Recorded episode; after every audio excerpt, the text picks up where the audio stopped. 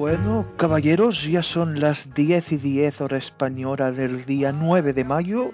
Eh, antes de empezar con esta nueva movida, quiero pedir disculpas si durante el transcurso de esta charla se escucha algún sonido de fondo, porque ahora mismo en mi habitación tengo puesto el ventilador, ya sabéis, por el tema del verano y tal. De momento, por las pruebas que he hecho yo antes de empezar el directo, no se escuchaba el ventilador, pero de igual forma os aviso por si acaso. ¿De acuerdo? En primer lugar, eh, ¿se me escucha bien?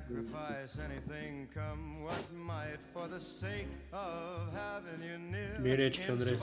Bien hecho. Ni empieza esto y ya te estás convirtiendo en un robot. Felicitaciones, compadre. Sí, no, se te escucha bien, Ah, vale, vale. Vale. Sí, por dos. Vale. Pues bueno, aquí estamos reunidos, cinco personajes en total, para hablar de los juegos Arkham. Ya sabéis, hablar de, de, los fallos que pueda tener la franquicia, de las cosas que podríamos haber mejorado. No sé, de lo que queráis en general. Yo ya tengo aquí un par de cosas. Así es, ya empecé a grabar hace unos dos minutos. Así que okay. cuando Mamá, queráis. Estoy en Spotify. Mamá, soy famoso. Mamá tiene Así que cuando queráis empezamos. Yo ya tengo aquí unas cosas anotadas para comentar de mi parte, así que ¿quién se anima? Um, bueno, quiero crear algo de antemano que de todos los juegos Arkham solo jugué el primero. El primero, era bueno. Andrés, eh, Andrés, te voy quiqueando del podcast. Eh, no te preocupes, va a ser rápido y doloro. no, no pasa nada. No pasa nada, o sea, al menos dentro de lo que cabe jugó al que personalmente creo que es el mejorar, por lo menos. Podría haber sido peor, podría haber jugado al Origins únicamente. Yo personalmente. Bueno, eh, bueno como solo jugué el primero, en base a eso significa que dentro de todo el podcast tal vez no, agre- no agregue mucho al tema y puede que me quede hasta callado la mayor parte del tiempo. Sí, claro, o sea, sí. Estaba bromeando, estaba bromeando.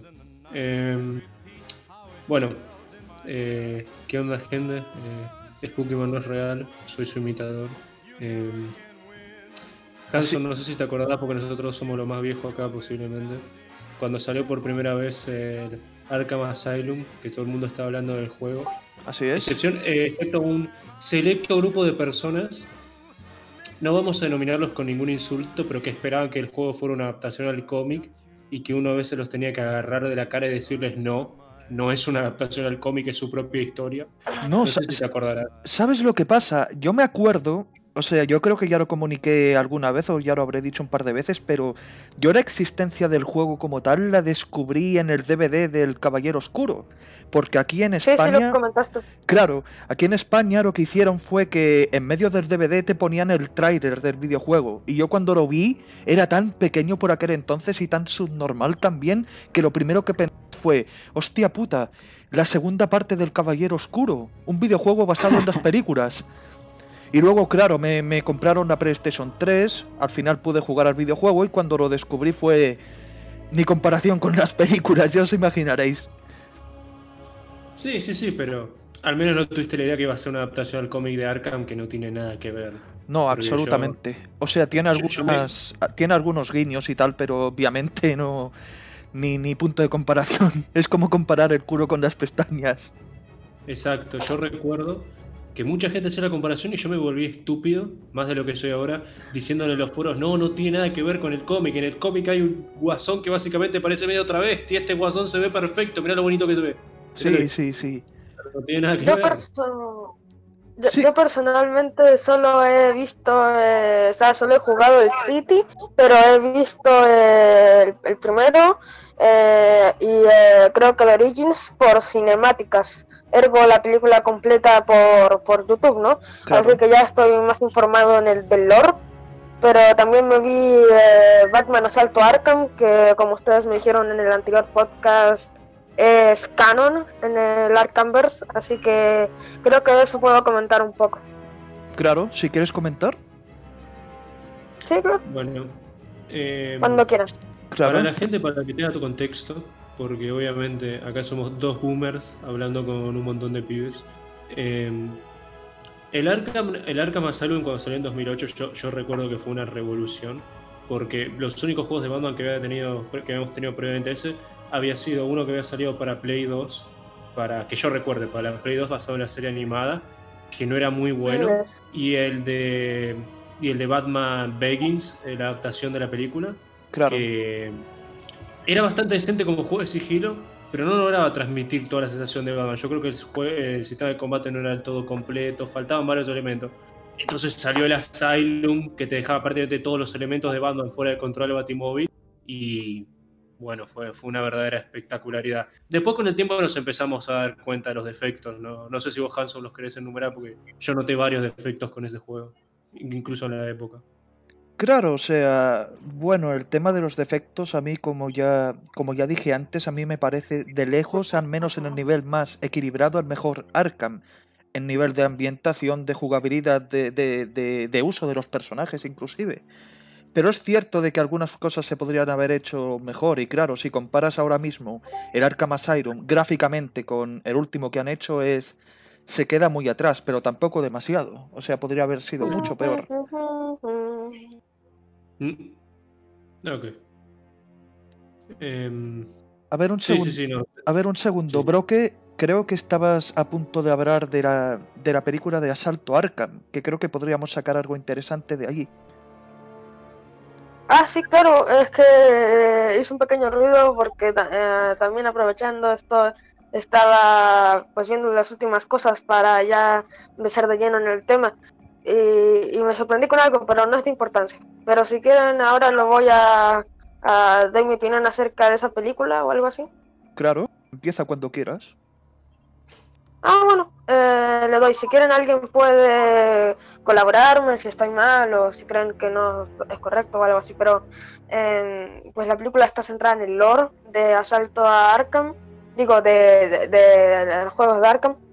Y la encontré bastante buena, la encontré decente. Yo creo que representa perfectamente lo que debería ser el Escuadrón Suicida, que literalmente casi nadie se lo vivo. De ahí solo Deadshot, Harley Quinn y. y. Boomerang. Boomerang. Ah. Sí, sí. Y de aparte eso no salió nadie, o sea, King Shark murió, eh, Killer Frost también, y un montón de otros personajes que murieron de formas muy aleatorias, pero no como lo hicieron en cierta película actual de DC, Hmm, sino que tuvieron eh, más consistencia y peso en la trama. Por ejemplo, en un momento necesitaban a Frost, pero dijeron, creo que murió o algo así. eh, o está muerta y se cambiaron, ¿no? Creo que era así, creo que fue con, con King Shark, creo. Pero vamos, que hay peso en sus muertes. Claro. Claro, o sea, no te voy a mentir, hace muchos años que no veo la, la película, pero por lo que recuerdo también era más una adaptación de, del Escuadrón Suicida más que una película basada en los videojuegos. O sea, yo creo personalmente que ambientaron al Escuadrón en dicho universo porque así iban a atraer a más, ¿Hola? a más gente. Ah, Porque, sí, concuerdo contigo. Porque claro, si hacían la película en plan así, Escuadrón Suicida, y introducían a un nuevo Joker, a un nuevo Batman, a una nueva Harley y tal, seguramente no iba a llamar tanto la atención por ser una película animada. ¿Y ese Cthulhu que acaba de sonar? Brum, brum, brum.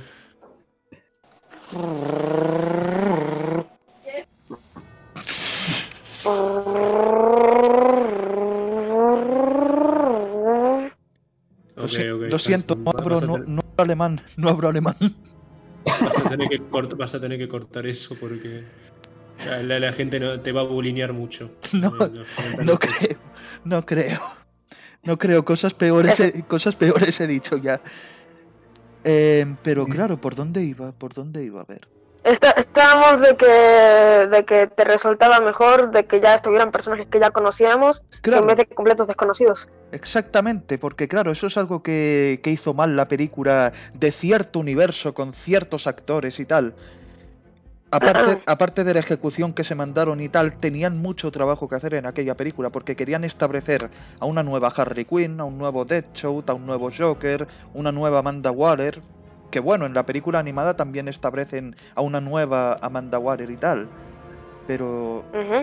Claro, no sé, tampoco es que tenga mucho que decir de la película, porque en lo que respecta a la caracterización de los personajes y al guion en sí está bastante bien comparada con el panorama actual de, de las películas animadas.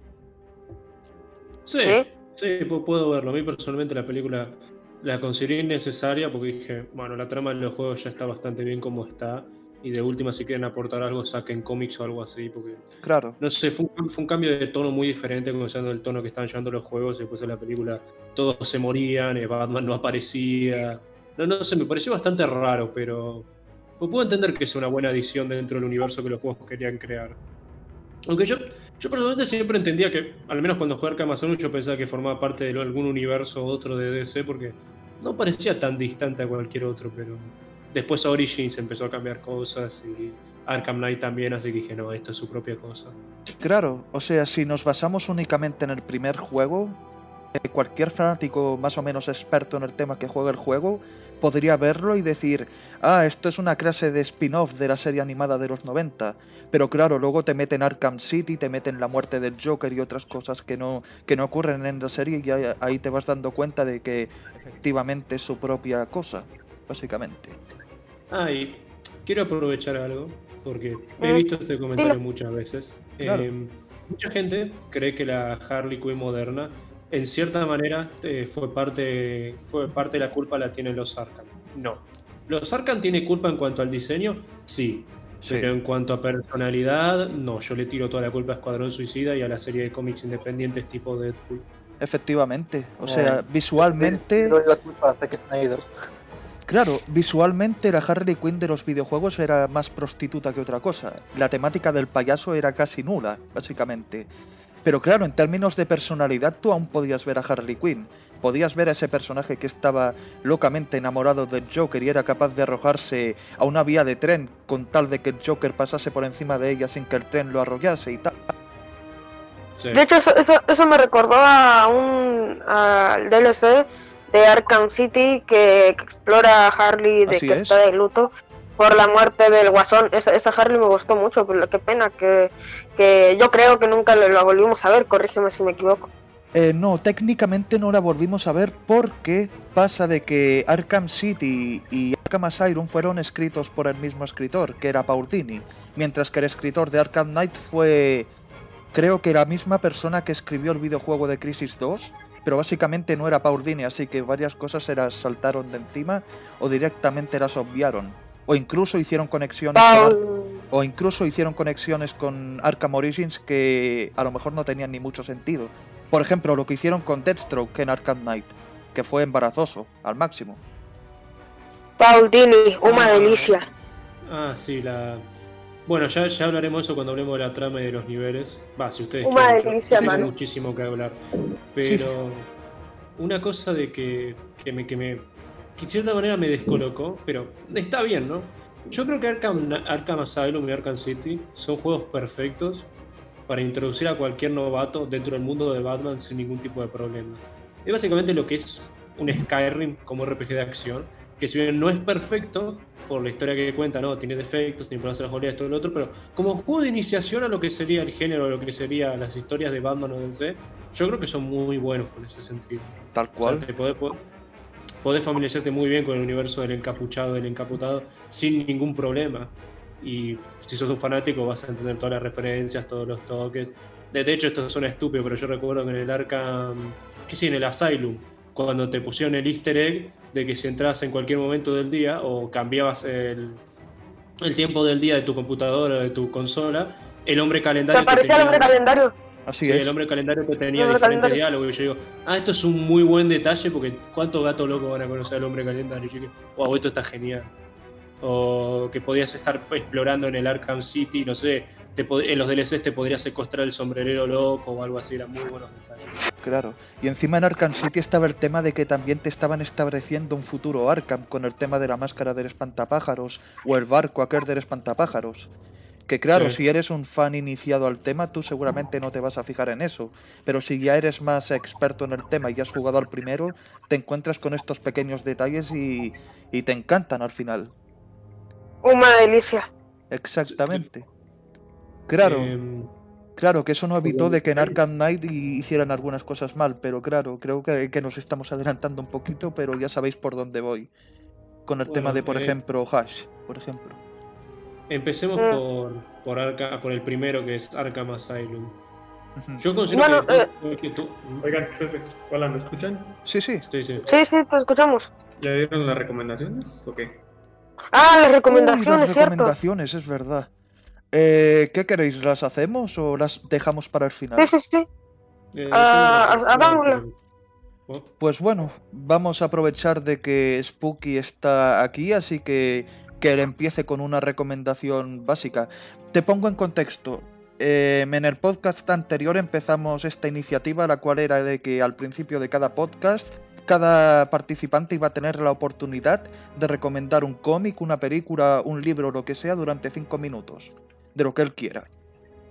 Bueno, eh, voy a hacerla corta porque hace unos días empecé a leer dos webcomics. Ya sé que los webcomics tienen fama de ser infames, pero a veces puede salir algo bueno. Sí, sí. Eh, Estuve leyendo uno que se llama Scurry, S-C-U-R-R-Y, que es una historia de, uno, de un grupo de una manada de ratones tratando de sobrevivir en un mundo apocalíptico donde ya no existen los humanos y van escalando las diferentes amenazas que enfrentan. Empiezan enfrentando gatos, después aparecen lobos, después aparecen cada vez depredadores más y más grandes. Y es bastante, y es bastante entretenido cómo se, cómo se ingenian para enfrentar a seres que los superan decenas de veces en tamaño, peso, hasta veces incluso habilidad, inteligencia. Es muy, está muy bien planteado y el dibujo artístico es excelente. No sé si está traducido al español, porque hoy en día medio difícil conseguir traducción al español de todo, pero lo recomiendo bastante. Ya vamos como por 8 o 9 capítulos, así que tienen ya como 500 páginas. Así que, como estamos en cuarentena, yo creo que en 5 días se lo bajan tranqui.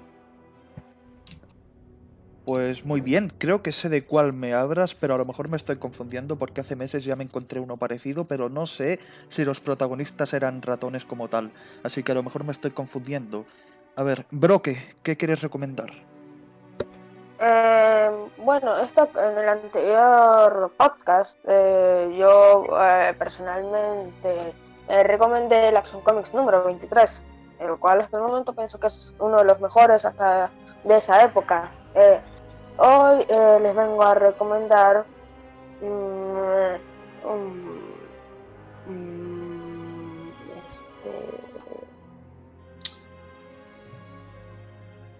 Eh, pa- eh, pues personalmente les voy a recomendar eh, el, ah, entre comillas, aniversario que, entre comillas, entre otras, entre comillas, tributo a la serie de Power Rangers del 25 aniversario, que es una historieta que se llama Power Rangers celebrando 25 años, que es de Boom Studios y pues tiene, se basa en pequeñas historias eh, que cuentan varios eh, tramas o subtramas que quedaron al azar en la serie original, por ejemplo nos cuentan cómo se crearon los los Rangers de Fuerza Mística, también hacen una, un, un pequeño tributo a la serie original con esos capítulos así como que dejaron una enseñanza. Eh, otros eh, también está el juicio de Astronema. Eh, ha- hay historias muy interesantes y se nota que están hechas con mucho amor y así. eh, muy recomendables. Incluso si no eres fan de los Power Rangers, eh, las historias están muy bien construidas y no es necesario ser un completo conocedor para entenderlas. Muy recomendable. ¿De acuerdo, Broque? A ver, eh, Critic, ¿qué te gustaría recomendar? Eh, bueno, a mí me gustaría recomendar un videojuego que no sé si lo conozcan, se llama Ninja Gaiden 2 o Ninja, o Ninja Gaiden 2. Uf, man. Uy. Uf. Amigo, yo lo tengo. Sí, bueno, ese juego es una joya, es un juego de, de ninjas y tiene una tiene un muy buen mecanismo de juego y muy buena jugabilidad.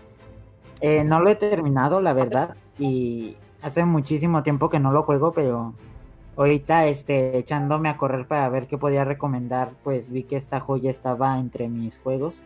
Y pues no sé, me trajo buenos recuerdos y se los recomiendo mucho. Si les interesa tantito, pues pueden buscar en YouTube gameplays y es muy buen juego. ¿De acuerdo? Les doy un consejo. Les doy un consejo si van a jugar Ninja Gaiden 2, lo cual es difícil porque no hay remasterizaciones por ningún lado. Es uno de los hack and slash más difíciles que puedan jugar y los va a destrozar. Pero es un muy buen juego, muy buen juego. Eh, 9 de 10. 11 de 10. 12 de 10. Vale. 25 Eder, de 25. Eder ¿qué, qué, qué te gustaría recomendar, Eder? cómic favorito de Batman, que se llama Batman el culto. Uy, este Batman Batman? el culto, qué bueno, tío. Batman se enfrenta a. Pero aquí tengo el texto. Espérame, Sí, sí. aquí tengo el texto.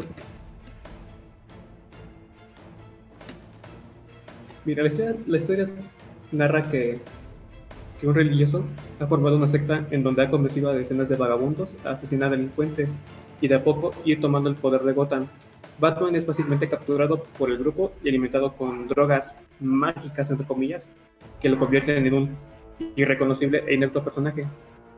Afortunadamente Robin, Jason Todd, lo rescata y ambos salvan a Gotham del diácono Blackfire.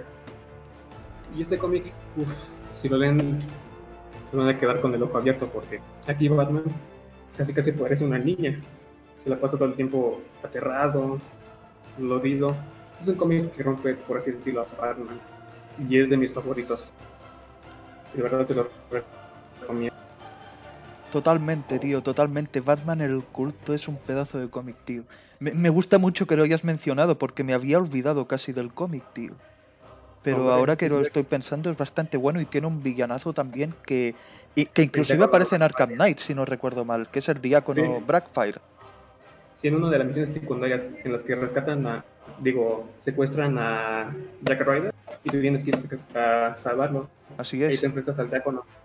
claro. De hecho, Em, a ver, hecho- ¿quién queda?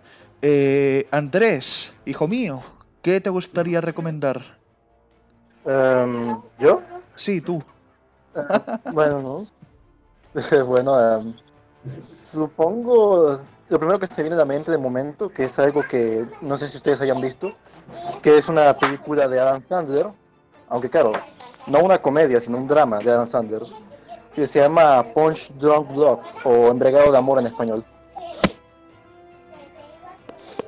¿Oigan? Sí, sí, se, se te escucha. Y, y el infante que está de fondo que nos va a recomendar. Bueno, básicamente la película trata sobre el protagonista llamado Barry, el cual este, el cual este se encuentra deprimido, que sufre una clase de depresión respecto al al hecho de que este está bastante alejado de, bueno, no de la sociedad, sino bastante aislado a nivel sociable y que busca el amor. Sí, la película es un romance. Eh, puede que yo no parezca de gran cosa, pero en cuanto a dirección, fotografía y actuación de Sander, la película es magistral. La fotografía es hermosa y algunos momentos son de, de planos y dirección son muy buenos. Eh, Es, es de Paul- es de- la película es de Paul Thomas Anderson, no sé si ustedes conocen a este director. Sí, yo Sí, creo que sí. Lo conozco. Muy buen director. Bueno, básicamente esa es la película que les recomiendo. Desgraciadamente no sé si está disponible en HD, o al menos no en doblaje latino, así que tendrán que conformarse, no sé, en una calidad de 480p. O en HD, pero en inglés, así que ahí se desarrollan ustedes para conseguir verla. De acuerdo, Andrés, así que ya habéis escuchado a Andrés piratear al máximo lo que ha dicho. Ha sido él, no yo. Pero, a ver, ahora quién continúa. Oreja, ¿qué te gustaría recomendar? Hola. Oreja Bastarda 406, ¿qué te gustaría recomendar? Uy, creo que está muerto. No, está vivo, ¿te escucho? Nosotros lo escuchamos, nosotros lo escuchamos. Sí, ¡Ah, un segundo! Creo que, creo que lo tenía muteado. A ver. Dame un segundo. Ahora, ahora. Ahora, estaba, estabas muteado seguramente por el podcast anterior. Mis disculpas. Eh, ¿Podrías volver a empezar desde el principio, por favor? Sí, sí, sí. Eh, igual empecé. Eh, no, eh, yo quiero recomendar Apocalypse War, una excelente película, la mejor película que debe alguna vez, alguna vez vista. Eh, ¿Sí o no? Sí, la mejor. Una delicia esa mamada. Película Batman de 1989 es un asco. Tiembla. Tiembla entre Tiembla. ellas. Exacto, Tiembla, sí. están temblando. La película Me que le encanta, provocó me- un infarto a Steven Spielberg. Me, La me- película me que encanta cuando me encanta cuando Superman le rompe el cuello a Constantine, es mi escena favorita de todo ese. Yo siempre he querido ver Sí. eso en pantalla, ¿sabéis? Lo soñaba desde niño. Oigan, ¿sabían que, esa película, ¿sabían que esa película hizo temblar a Michael Bay por tantas explosiones? Uh, Uy, pero Michael Bay quiembra por todo. Anda explotando todo el rato, ese hombre. De milagro no ha explotado la. De milagro no habrá explotado las torres gemelas. Digo, Hostia, ¿cuánto ¿cómo se se entenderá? tío? El que No sé El No sé cuántos entenderán esta referencia, pero recuerdan en 31 minutos el personaje que no paraba de explotar. Ahora me imagino a Michael Bay que le pasa eso. Va caminando por la calle y no para de explotar como ese personaje en 31 minutos. No. Michael Bay, como 71 minutos y más el. El. El, el, Eh, este de- Pero bueno, eh, hablando en serio, me gustaría recomendar eh, El Club de los Cinco. No sé si alguien ya la vio, es un clásico, o sea, eh, tiene miles de referencias, pero es un clásico, es la mejor película de adolescentes, bueno, no es la mejor, pero una de, de las mejores. Eh, por los temas que trata, porque son realistas, porque los protagonistas se comportan como verdaderos adolescentes, hacen cosas que harían adolescentes. Eh, bueno, esa es la recomendación. De acuerdo, Queremos oreja. esta noche, Ahora, queremos esta noche, Tiffany. Lo mismo que hacemos todas las noches, Stacy. Tratar de dominar el mundo. pero antes de dominar el mundo, aún queda saber la recomendación de Will Bersek. Creo que queda él y ya estamos todos. Así que a ver qué tiene que recomendar al respecto, a ver. Hola, buenas tardes. Hola, Sí, se te escucha, se te escucha. Ah, mi recomendación es eh, o puede ser en español. eh. No, no, se, se te escucha más o menos. ¿Anda, to- anda todo bien por allá? Sí.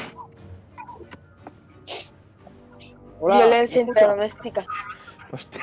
Violencia intrafamiliar. Oigan, pero. Está ¿Sí, peleando, una, está peleando una guerra en Medio Oriente. Su propia guerra. Hay que respetarlo. Sí. No, pero Will, en serio, and- ¿estás, ¿estás bien, tío? Claro que sí, estoy bien. Ah, vale, ahora se te Tú no escucha te bien. quedarás con el carro. Ahora, ahora se te escucha bien. Tú no te quedarás con el carro. No, pero en serio, Will, ¿qué, qué te gustaría recomendar? Ah, Space Punisher. ¿Perdón? Space Punisher. Ah, vale, de acuerdo, de acuerdo. ¿Por qué? Ah, no, estaba, eh, estaba buscando cómics para leer y me encontré. me pareció entre, divertido leer algo de Punisher. eh, ah, uno me- es uno de mis personajes favoritos. Y nunca había leído algo, él en el espacio. Así que me lo leí. Básicamente la misma. eh, Punisher eh, buscando venganza. Buscando venganza contra una organización de criminales espaciales que se va a enfrentar de manera muy, muy visceral y violenta contra todos eh, los de la organización. Va a matar a las versiones espaciales de los Siniestro, Ultron, Magneto, eh, Red Skull. Va a haber un Hulk, la versión espacial de Hulk. Eh, más mamado, muy musculoso y con cuatro brazos. ¿Se me escucha? Hola.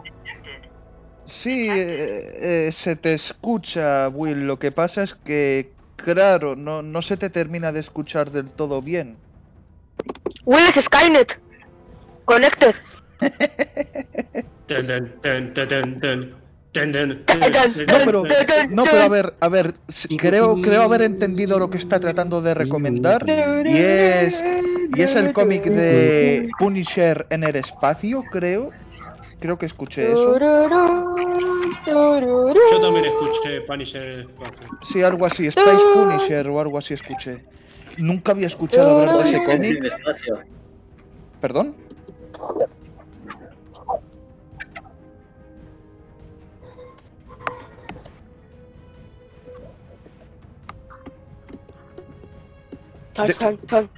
Dejémoslo en que ha recomendado Punisher en el espacio y si me estoy equivocando, que lo escriba en el chat y yo eh, lo corrijo. Sí, sí, me- mejor, me- mejor empecemos a hablar de otra cosa antes de que, Claro. de que estalle el Discord. Claro, claro. A ver, ¿por dónde íbamos? Arkham Asylum. A ver, voy a haceros una pregunta y voy a ver qué me decís cada uno. De todos los villanos que ha habido en Arkham Asylum, ¿cuál es el que creéis que sobraba? Que podrían haber reemplazado con alguien mejor. Bane. Killer Croc. Igual, Todos. iba a decir esto, Killer Croc. Yo de Bane. hecho pensaba en Bane. Es que lo que pasa es que Bane este, se parece mucho a. o no se parece, más bien es el de. El de este juego que le ponen a los. O sea, se parece muchísimo a los demás villanos que les ponen en este juego que se parecen mucho a Bane. Te romperé. Y se vuelve muy repetitivo enfrentar a ese villano en el juego. Ah, sí, no. en dos. La, la pelea, la pelea contra. Bane en el juego es la peor pelea contra un jefe en todo el juego. Es literalmente una pelea glorificada contra los otros infectados o contra los otros usuarios del líquido titán. O sea, no hay nada que lo diferencie más que Bane tiene un poco más de vida. Tal cual. Pero al menos, al menos me resultó interesante ver a Bane. Con Killer Croc yo estaba yo, ay sí, es Killer Croc. ¿Cómo lo vencerá Batman esta vez? Ah, para, Batman corre, corre, corre, corre, corre. Lo golpea un poquito, ya está. Ahí quedó. No, claro, es que al menos con Killer Croc la secuencia aquella que hicieron de plan de, de acoso del, de Killer Croc con Batman, al menos estaba bien hecha dentro de lo que cabe. Pero claro, el tema de Bane era, como tú dices, una pelea glorificada que tenías contra los, los titanes. Y tampoco es que argumentalmente aportase nada interesante al juego. Y eso que técnicamente ya estaban estableciendo la idea de que la doctora esta que hay en el juego, la doctora Young, creo que se llamaba, básicamente había experimentado con Bane. Y claro, ya el juego ya te estaba tirando supuestas señales de que Bane iba a tener cierta importancia en el juego. Y no sé, pero es que claro, también está la realidad de que Paul Dini supuestamente odia al personaje y por esa razón casi siempre lo escribe como la mierda. Porque si habéis notado en la serie animada y en cualquier cosa escrita por él en la cual salga Bane, casi siempre suele ser un payaso. O un bruto sin Bueno, cerebro. Bueno, seamos sinceros. Sí, pero incluso en la serie de Paulini era un poco más carismático que en estos juegos. Se, se puede Estamos hablando de las- Estamos hablando del Bane, de, porque Batman tiene dos Banes de la Batman, la serie animada tiene el de eh, la temporada 3 y el de las nuevas aventuras de Batman. ¿Cuál, ¿De Gra- cuál estamos hablando? Estamos de- hablando de- del Bane del videojuego, del, del Arkham. No, sí, pero de que alguien puso de ejemplo al de Paul Dini de la serie animada. ¿De cuál estás hablando? ¿De ese? Del- De, de ese, la, de ese, sí, sí, de ese. desde la temporada 3. Sí. Igual creo que Hanson está generalizando para acentuar el punto de que Bane es ridiculizado en cada historia en la que aparece escrita por Paulini, ¿no? Así es. Que el de la temporada 3 claro. me parece bastante decente. El de Bane de la temporada 3 de Batman, la, la serie animada. Sí, cuando debutaba contratado por Rupert Thorne, si no recuerdo mal. Ajá. Sí, en ese episodio era bastante decente, pero creo que aquel episodio no fue escrito por Paul Dini. A lo mejor me estoy equivocando porque no me acuerdo exactamente, pero no lo sé, honestamente. Tendría que Pero yo me acuerdo que estaba muy bien A escrito. Paul Dini, eh, Paul Dini iba a decir. Bane es uno de mis villanos favoritos de Batman y me decepciona un poco cómo lo trataron en la serie, pero tengo tantas representaciones buenas del personaje que no me afecta tanto.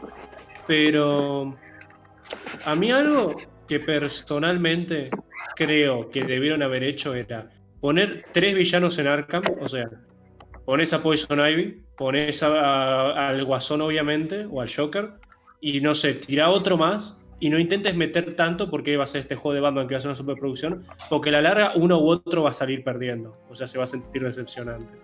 Pero bueno, eso es un enfoque que, que intentaron corregir en las posteriores secuelas, así que se las puedo dejar pasar. Eh, bueno, lo de, lo de corregir no sabría decirte, porque claro, en Arkham Asylum teníamos a cuántos villanos, a siete, ¿no? Más o menos. Teníamos al Sí. Joker, a Zaz, al Espantapájaros, a, a Hiedra Venenosa, a Harley Quinn, a Bane y a Killer Croc. Eran siete más Uh, o por menos. cierto, o sea, Ya, también Acertijo. estuvo muy desperdiciado. Y el acertijo. ¿Cómo, perdón? Ah, y el acertijo. Oye, y el acertijo, acertijo. es verdad, ocho. Teníamos a ocho villanos.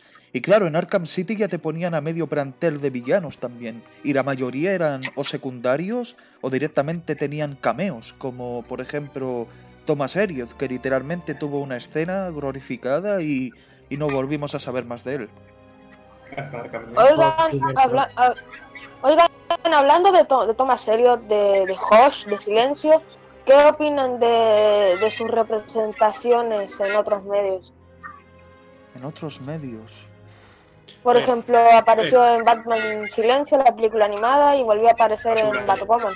Creo que sería mejor no desviarnos tanto y hablar de los juegos y la trama principal. Efectivamente, lo que comenta Spooky es verdad, porque si al final nos terminamos desviando por cómo han ejecutado a Hush en otras películas animadas u otras adaptaciones, al final nos vamos a terminar desviando del tema, que técnicamente no es algo malo, pero claro, estamos hablando de los juegos Arkham. Creo que la pregunta más adecuada sería eh, qué pensamos de cómo han ejecutado al personaje dentro de los propios juegos, porque claro, apareció, apareció en Arkham City y en Arkham Knight. Ah, vale, no hay problema. Claro, y a ver, Eh, yo creo que es una presentación. yo honestamente a Eh. Hash en Arkham City ni lo encontré a la primera, porque estaba en plan, ok, ¿dónde chota está? ¿Dónde está? ¿Dónde lo busco? ¿Dónde está? Y me terminé leyendo una guía porque sí que lo ocultaron. Es Sí, más, sí. terminé haciendo terminé haciendo primero todas las misiones DLCs de... Ah, ¿cómo se llamaba el fanboy de Batman que quería que lo entrenaras? Eh, Azrael. Azrael. Terminé haciendo todas las misiones de Azrael, de- del fanboy número uno de Batman, después de nosotros, eh, haciendo todas las misiones de él, y, y- y seguía sin encontrar a Hash. Y yo me quedé como, ok, ¿dónde está? Y tuve que leerme la wiki. Ah, con que tenía que hacer esta serie de cosas para activar al Hash. Dios mío, que hicieron complicado encontrarlo. Uy, sí, pero, Pero sí también, fue una encon- buena. pero también encontrar a Azrael también era un poquito bastante complicado porque te aparecían momentos muy random, si no recuerdo mal. Sí, yo nunca encontré a Israel. Yo sí encontré a pero no a Israel. A Rael no es tan difícil encontrarlos porque más basta como explorar un área del mapa con la visión de detective y encuentras fácilmente. Sí, literalmente Azrael aparece y dice: Ya soy digno de ti, Senpai. Sí. ¿Puedes entrenarme, Batman Senpai? Y encima, luego, y encima luego tira una granada de humo y se va. Y ni siquiera te da tiempo a responder. En si Sociedad. Perdón, perdón. Imagínate si Batman le decía que sí, le dice, sí, bro, te entreno. Uf. Uy. Uy, al final lo terminó entrenando, porque claro, en Arkham Knight al final termina entrenando a manos de Batman, si no recuerdo mal. Sí. Ah, por cierto, una cosa. El Batman de los juegos, obviamente, porque lo estamos controlando nosotros, y dependiendo de qué tan buenos seamos, el personaje va a ser increíblemente bueno, o la cosa más, el encapuchado, el mejor detective del mundo, más torpe e imbécil del mundo, depende de la habilidad del jugador. Pero creo que es uno de los Batman en niveles de poder más fuerte que hemos tenido, porque todavía recuerdo la escena en Arkham City donde se le tiran todos los Clayface y los repele a todos como un campeón, como un maestro. Sí, sí, Eh, totalmente. Si es que claro, al ser un videojuego... sorprendido de que estuvo 10 horas seguidas luchando.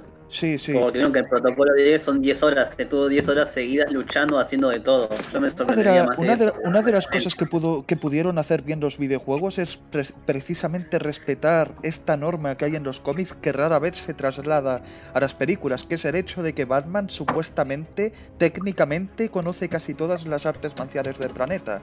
Y claro, en los, videojuegos, en, en los videojuegos, para que haya más jugabilidad, tuvieron que meter eso a la fuerza.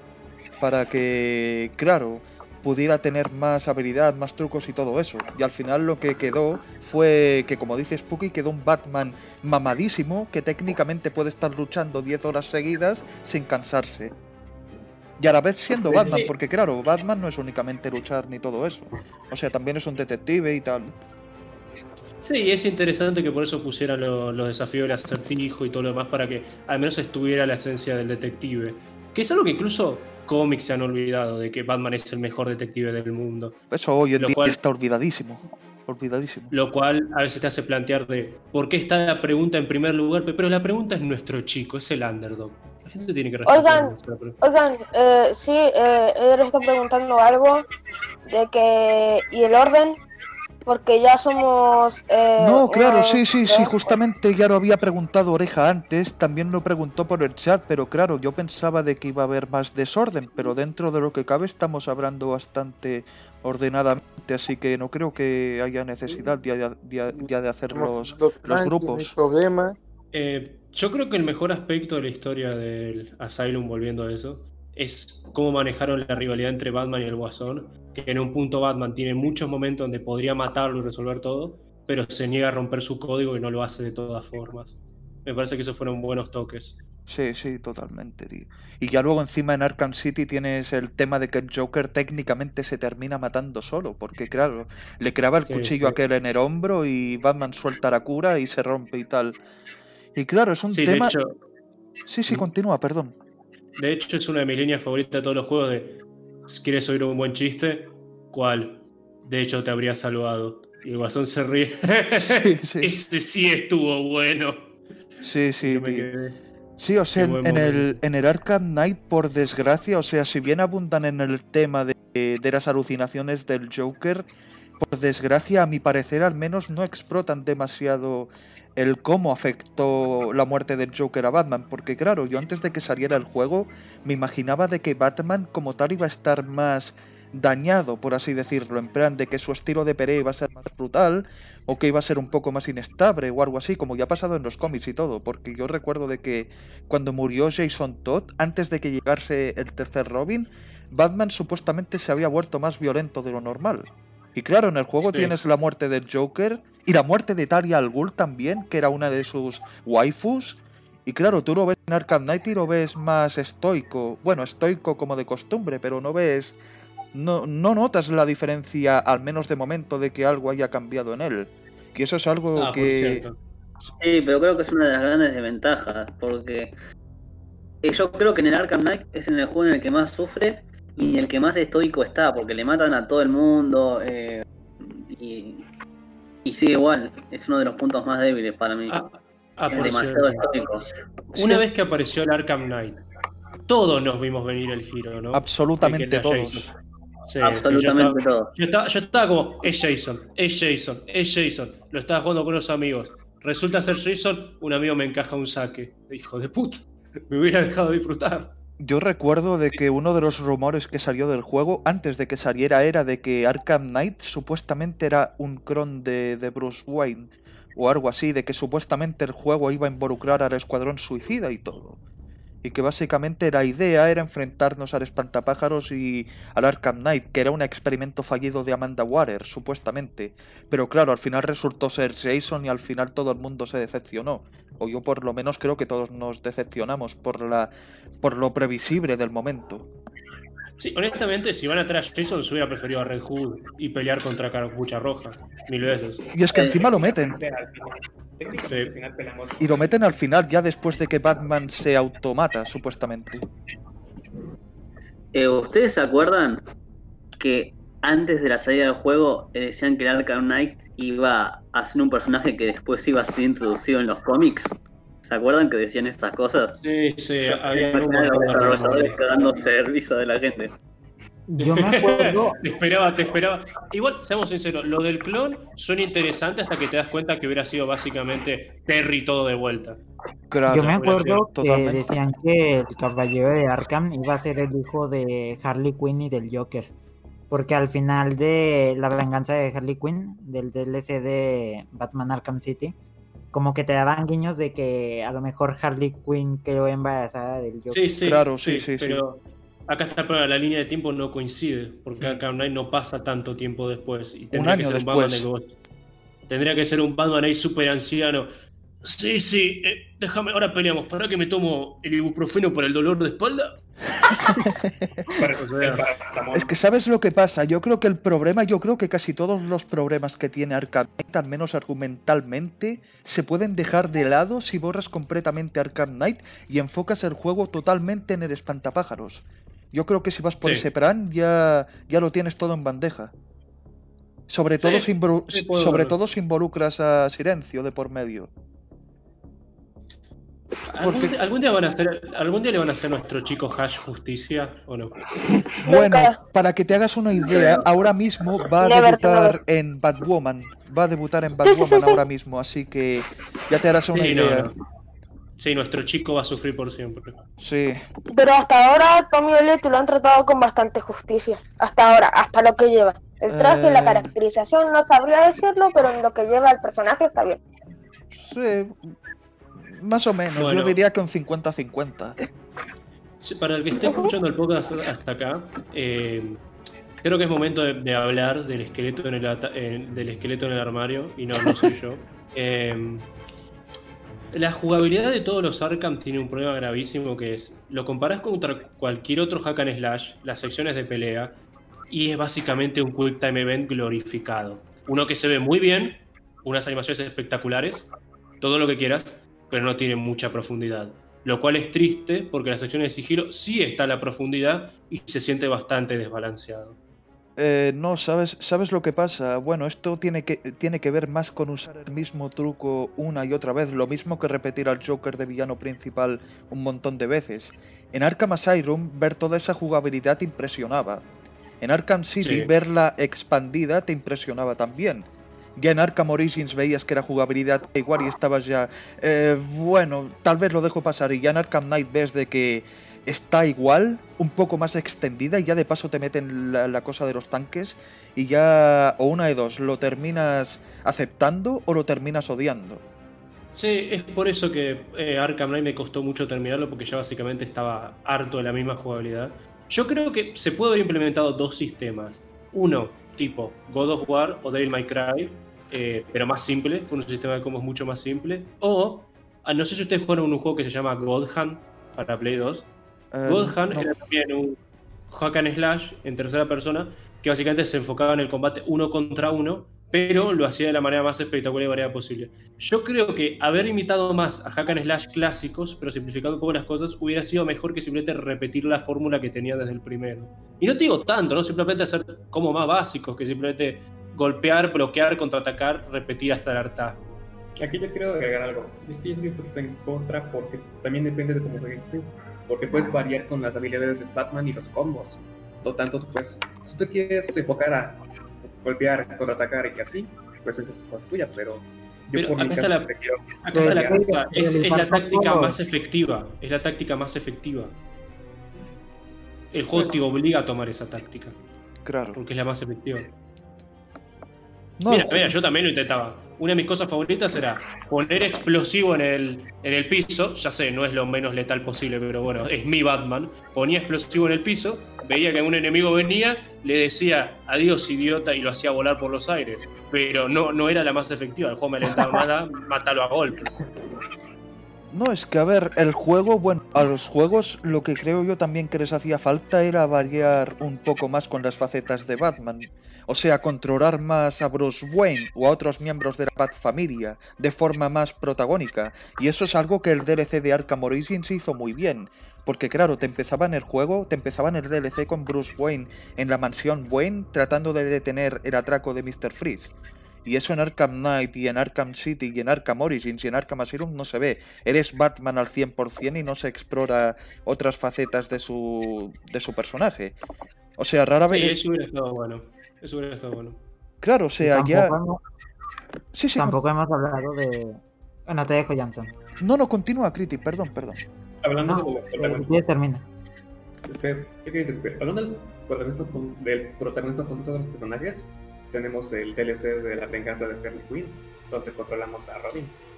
Sí, pero es que claro, esos DLCs eran bastante pobres porque duraban 10 minutos. Eran cortos, eran muy cortos. Sí, Sí. El único que no duraba corto, el único que no era corto era el de Batgirl contra el Joker, si no recuerdo mal. Mm, Pero claro, era Batgirl con los controles de Batman, así que tampoco era decir mucho. Bueno, teníamos los agregados del traje apretado y jugar con la cámara. Eso está algo. Claro, ¿Y y al qué opinan menos... de los desafíos? ¿Perdón? Del- ¿Y qué opinan de los desafíos? Los desafíos. Uy. Honestamente yo no me los acabé. O sea, yo habré hecho algunos, pero acabarlos al 100% no. No, no, no, no. El infierno de verdad es tener el masoquismo puro, odiarte de verdad, que era completar todos los desafíos del acertijo. Porque uno se ponía a pensar, ah, bueno, Yo lo hacía. le disparo con el batarán en este orden, le disparas así, le disparas así. Después yo veo el acertijo y yo, a ver, a ver, hijo de puta, ¿qué ajedrez de 10 dimensiones estaba jugando acá para que hiciera las cosas en todo este orden específico? Sea, yo me ponía, yo me imaginaba ya el acertijo diciendo, jajaja, Batman, esta no te la vas a esperar. Mira cómo te agrupo las cositas acá, mira cómo te pongo los objetos. Dios mío.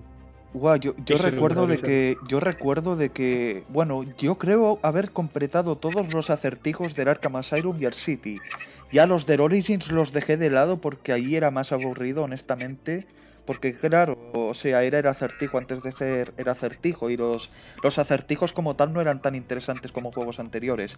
Y en Arkham Knight directamente lo mandé a la mierda porque incluso tenía pistas con el Batmóvil y todo. Sí, Para- que era la cosa más ridícula de Batman, hora de que superes mi acertijo supremo. Y encima- esta pista de carreras. Y encima cuando superabas todo eso y ibas a por él, el hijo de puta se escondía en un robot y te, y te respondía en plan, no te vas a enfrentar conmigo hasta que consigas 500 acertijos más. Sí. Sí. Gua- Guau, tío, era...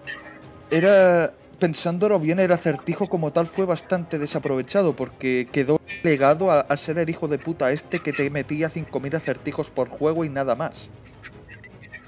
O sea, desa- desarrollaban un poco más la rivalidad que tenía con Batman y cómo se iba frustrando cada vez más, cada vez que iba perdiendo, pero poco más. Y podrían haber hecho más con él, creo. Yo no es por presumir, pero tengo todos los juegos acabados al 100%. Con platinos y todo. No, con platinos no. Entonces, entonces, bueno, ¿no? Bien, bien. Yo bueno, o sea, el, El el mismísimo. juego en sí, el juego en sí. Yo, yo sí me la creo, yo sí me Eh, lo juego al 100%. En los que todavía me faltan trofeos el, Free. en el Arkham Origins por el modo online Uy, El sí. mismísimo CTM. y en el Arkham Knight. El modo online del Arkham Origins, tío. Yo nunca lo llegué a jugar, pero tenía buena pinta, por lo que recuerdo. Yo sí, pero fue muy metido con calzador. Muy metido con calzador. Y ser Bane debería ser divertido. No lo era. Era aburrido. ¿Podía ser Así Bane? que tenía- podía jugar como Bane, sí. Guau. Eh, tenía un montón de problemas el juego en el online. Se nota que lo metieron de calzador. ¿Por qué Arkham Origins en general? Ok, ok, ok. Creo que acá solo jugamos dos al Arkham Origin o le jugamos varios. Ah, A ¿Cuándo- ver, cuánto, ¿Cuánto estaban gritando de la ira con el giro de máscara negra? Yo casi reviento mi joystick contra la pared. Tenía como 16 años, por ahí casi lo reviento contra la pared. yo al principio recuerdo, Yo- al principio recuerdo que también me frustró bastante, pero ya con los años me lo fui digiriendo. Sigue sin gustarme, pero claro, ya, ya estoy acostumbrado a tantas putadas por parte de la compañía que ya esta es una más al final. Es que eh, Máscara creo que Negra, el mayor defecto de toda la saga es tener siempre como villano principal, no importa cómo, siempre al guasón. Totalmente, Sí. tío, totalmente. es que yo estaba ahí súper esperanzado. Sí, Máscara Negra es uno de mis villanos favoritos de Batman. Sí, finalmente lo adaptan. Mira lo cool que se ve. Mira lo genial que se ve. Era el guasón de vuelta. Yo admito Aquí, Yo admito que uno de mis temores con Arkham Knight era precisamente que Arkham Knight fuese un clon del Joker o algo así, tío. ¿Te imaginas la reacción que habría generado eso? No, no, no, yo, yo tiraba mi play por la ventana. la- la lanzaba.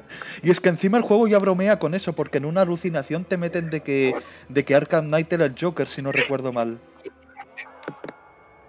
Bueno, algo que sí el Origin estuvo bueno fue Deathstroke como la pelea, si bien es también otro Quick Time Event, la pelea donde te enfrentas a él está muy bien hecha, o sea, me encanta. Sí, sí, tío. A mí no me gusta. ¿Por qué? La anima- las animaciones, bro, las animaciones. De Y hecho, lamentablemente todos los, después en Arkham Knight tenemos una pelea de tanques contra él, por alguna razón. todos los Y de. Arkham Origins se me hacen muy repetitivos. Como Batman, he construido un tanque para vencerte en esta guerra de tanques. Este ¿Trajiste tu GTA. tanque, Batman? Sí, Parecía GTA ya Arkham Knight en ciertos Sí. puntos. pero era divertido, pero era divertido atropellar a los malos. con- Ah, con eso sí. Sí, sí, sí. Y más con el, y más con el Batmóvil del 89, yo me sentía uf, totalmente burtoniano. Hostia, ahora que lo, ahora que lo dices, Manbat, Manbat, lo desperdiciaron peor que a Deathstroke en aquel juego, si no recuerdo mal. Y viste, el furro, el furro, al furro siempre se le tiene que meter doblado, ¿viste? sí. Pero yo recuerdo de que en el juego el, el papel de Manbat consistía básicamente en sobrevolar Gotham y tú te le montabas por detrás y le clavabas algo por detrás y poco más. Sí, de hecho, eh, resumiste la misión algo por detrás. Eh, sí, yo, yo, por- yo creo que Batman lo hacía por detrás, no me, no me acuerdo ahora mismo, honestamente. Lo. Ahora me vas a decir por qué me dicen el encapuchado. ¿Qué? Don James, ¿cuánto tiempo llevamos? Eh, llevamos, a ver, 55 minutos. Dentro de 5 minutos entramos en un descanso de 10 minutos y volvemos. Que, a ver, ¿qué, qué quieren comentar Bueno, que pueda durar 5 minutos? A ver, Yo tengo, yo tengo una experiencia divertida con Manbat. cuéntala. Eh, estaba viendo un gameplay de Batman Arkham Knight y, y Batman estaba columpiando tranquilamente por las calles de Ciudad Gótica y de repente se sube a una, a una punta de un edificio y llega Manbat y hace un, un screamer. Casi Uy, me dio un ataque sí, al corazón. Mensaje Screamer. Eres Screamer, joder, me, me había olvidado de Ah. Screamer, tío. Yo, yo creo que media internet se traumó con el tema. Al menos con el susto. Yo me lo Pero tragué. yo me asusté mucho, me asusté, de- me asusté demasiado. Mi temperatura estaba al máximo. Pues fue sorprendente. todo está bien. Pobre. Y encima, el y encima te metían un segundo Screamer, de Ajá. hecho. Tranquilo, amor. Perdón, perdón. Qué malvados. Como que segundo crimen nomás era, nomás era uno. No, eran Ah. dos. Eran dos, porque si tú completabas el juego al 100% o algo así, o si asistías a la comisaría en Halloween o algo así, no me acuerdo, está en YouTube. Si asistías en Halloween, tú veías de que su celda estaba vacía y resulta de que se había escapado. Y si subías a Ah, la sí, cornisa de la razón. comisaría, te lo encontrabas, te volvía a asustar y se iba volando. Qué malvados. Se quería escapar del juego. Se quería escapar del juego, tío. Porque, claro, lo, lo usaron tan mal, bueno, tan mal. Mal precisamente como tal, no, pero lo desaprovecharon mucho. Lo desaprovecharon tanto de que seguramente quiso meterse en otro juego, qué sé yo. Injustice 3, por ejemplo. No estaría mal verlo ahí. Ah. Hablando de cosas ridículas, ya que pusieron a Manbat, ¿sabes qué cosa yo hubiera querido que pusieran como villano ridículo? ¿Cuál? A la horca. Polka Dot Man, La, la, la horca, la el rey de los condimentos. La, la horca. La, ah, la para la ver a horca, la horca, sí. Ver sí. a Batman contra, contra la, la gorda la gorda naturalista tetona y ver lo ridículo que hubiera sido esta pelea en el estilo del, del de los juegos de Arkham. No te voy a tío. Pueden decir ah, que si, Bat- que si Manbat ha sido peor tratado en los juegos de Arkham o en otro lugar, pero ningún eh, medio, eh, medio multimedia ha tratado peor a Manbat que la serie Gotham. Apareció en el final y no se volvió a saber nunca más de él. Ay, es verdad, tío. Es verdad que sería un niño murciélago, si no recuerdo mal. Es que Gotham des- Qué bueno que no desperdiciaba muchas utilizaron. cosas, tío. Como al Señor Frío, a Firefly, a Bane. Guau, habr- hablar de Gotham da para da para material, ¿eh? Hablar de Gotham. Tenemos que pensarlo, lo de hablar de Gotham en un podcast, tío. A la gente de hecho Sí. le gustaba Gotham. ¡Wow! Sí, Le sí, sí, sí. gustaba. Tengo, tengo una amiga a la cual le encanta Gotham, obviamente yo respeto eso, pero, pero a mí en personal no me gusta. No sé, a mí lo único que me gustó en parte fue la ambientación que tenía Gotham, la banda sonora y el trato que le dieron Sí. al ventrílocuo y al Joker, Ajá. a los gemelos Varesca y poco más. Confirmo. A mí lo que no me gusta de Gotham es como su calidad de producción. Porque se ve como una serie muy chafa, pues. Es que empezó siendo una serie de, de policías y mafiosos, pero no sé qué mierda pasó a partir de la segunda temporada, que se volvieron locos y decidieron pensar en mezclar el mundo de Tim Burton con el estilo de Joel Schumacher, con la sobreactuación digna de esas dos películas que hizo. Porque claro, tú comparas al pingüino de la primera temporada con el pingüino de las últimas temporadas y lo único que ves es a Tommy Lee Jones disfrazado de pingüino. Porque es literal. Es literal, incluso en el tono de la voz que usa. Poco se habla de que, de que el hombre, de que Kite Man apareció en un episodio de Gotham, ¿eh? Poco se habla. ¿Qué qué? Ah, nuestro, nuestro chico, el Kiteman. hombre. El hombre. El, El, el hombre. Hell yeah. Hell no. Kiteman. Hell no. ¿Cómo va a aparecer en Gotham Kiteman? apareció en Gotham, te lo juro. ¿Cuándo? Kiteman. Habían, habían, una- habían eh, como unos globos y la gente se iba para el cielo y luego esos globos explotaban y caían al suelo. Ya se supone que la adaptación Ah, de no, Kite Man pero- era eso. No, pero ese no, ese no puede ser Kiteman, porque Kiteman usa un planeador, no, no usa globos. Sí, pero querían adaptarlo porque en, lo- en las historietas clásicas Kiteman asesina a sus víctimas con, con específicamente con, eh, con cometas, ¿no? Los ancla a cometas y los lleva. Esa era como medianamente su adaptación de Kiteman. Puta Gotham, tío. Amén. Puta Gotham, tío. que Ni, no- ni- ni lo había pensado. Un día, ten- a un día tenemos que pensar, un día tenemos que pensar dedicarle un tema más a fondo a Gotham, porque Guau, tío, yo creo que entre todos la pondríamos a parir bastante, tío. Ese por Luego deja- también lo matan. introducir a este tipo que parece un buen guasón. Déjame matarlo inmediatamente después. Y luego lo resucitaré y lo volveré a matar. Sí. Stonks. A eso le llamo serie, Stonks. loco. Qué serie de porquería. Poner un cago de risa ver las decisiones de mierda que toma. Sí, tío. Va, O Killer. Croc. Y O encima Killer tenía... Croc, que me- si mal no me recuerdo, Killer Croc apareció en el primer capítulo de la tercera temporada y luego vuelve a aparecer otro Killer Croc en la quinta temporada. Pero recuerden, gente, estamos hablando de jueguitos. No Sí, sí. Sí, pero creo que hablar de Gotham ha alargado el tema hasta llegar a, a la primera hora, así que vamos a descansar 10 minutos. Ahora mismo, Voy a orinar. ahora mismo son las 11 y 11 aquí en España, así que a las 11 y 21 volvemos. ¿De acuerdo? Yo de momento Dale. voy a silenciarme eh, la voz. Vosotros hacer lo que queráis, haceros palomitas, ir al baño, yo qué sé, saque- sacar a pasear al perro, no lo sé, lo que queráis. En 10 minutos volvemos. Nos vemos. Nos vemos.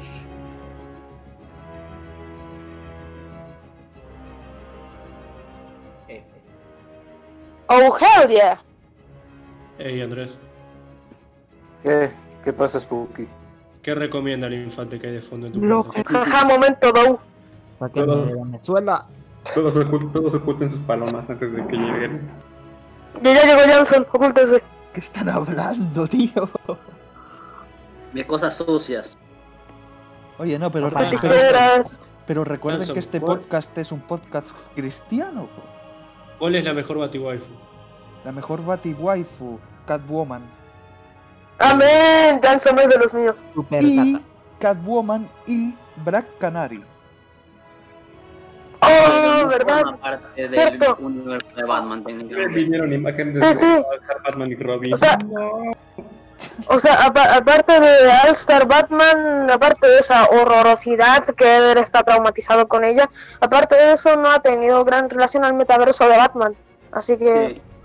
Y bueno, y, y coso, y ya que haces hincapié en All-Star Batman, antes de empezar con todo lo que sea lo de los juegos de Arkham, eh, le voy a hacer una pregunta y creo que me lo respondan, porque es algo que no me deja dormir por las noches. Ok, Claro. ok. ¿Cómo Claro, es que Frank Miller, uno de los más grandes escritores de cómics, y decayó así tanto? como muy grandes escritores. ¿Sabes lo que tanto, pasa cuando te agarran tres derrames cerebrales? ¿Sabes lo que pasa cuando te agarran tres derrames cerebrales en menos de 5 años? Bueno, eso le pasó a Frank Miller. Aparte que está el No, tema no, de la edad creativo. también. Sí, no, pero en serio, el tipo se enfermó cuántas veces ya. O sea, no sé cómo no está muerto. Pero a ver, personalmente el tema de Frank Miller como tal no lo he estado siguiendo mucho. Soy consciente de las obras que ha ido sacando poco a poco. Por ejemplo, este cómic de, de Dark Knight Returns, donde literalmente resucita al Joker y lo haría con Darkseid. Estoy atento de eso, pero no los he leído porque digamos que quiero mantener la magia viva, digámoslo. Digámoslo así, porque claro, uno ve las obras que ha hecho últimamente y teniendo en cuenta lo que ha dicho Spooky también, eh, es preferible no echarle un vistazo muy detallado a esas obras, no de momento, porque claro, de momento no me interesan, y quedarse con The Dark Knight Returns, la 1, y con lo que hizo con Daredevil, por ejemplo, porque mucha gente ignora lo que hizo con Daredevil. Ah, no Él salvó a Daredevil. Eh, Frank Miller es básicamente el padre de Daredevil, por más que lo haya creado Stan Lee. Él, él fue el que de verdad escribió a Daredevil y lo hizo uno de los grandes superhéroes de Marvel. Ah, pero para, para.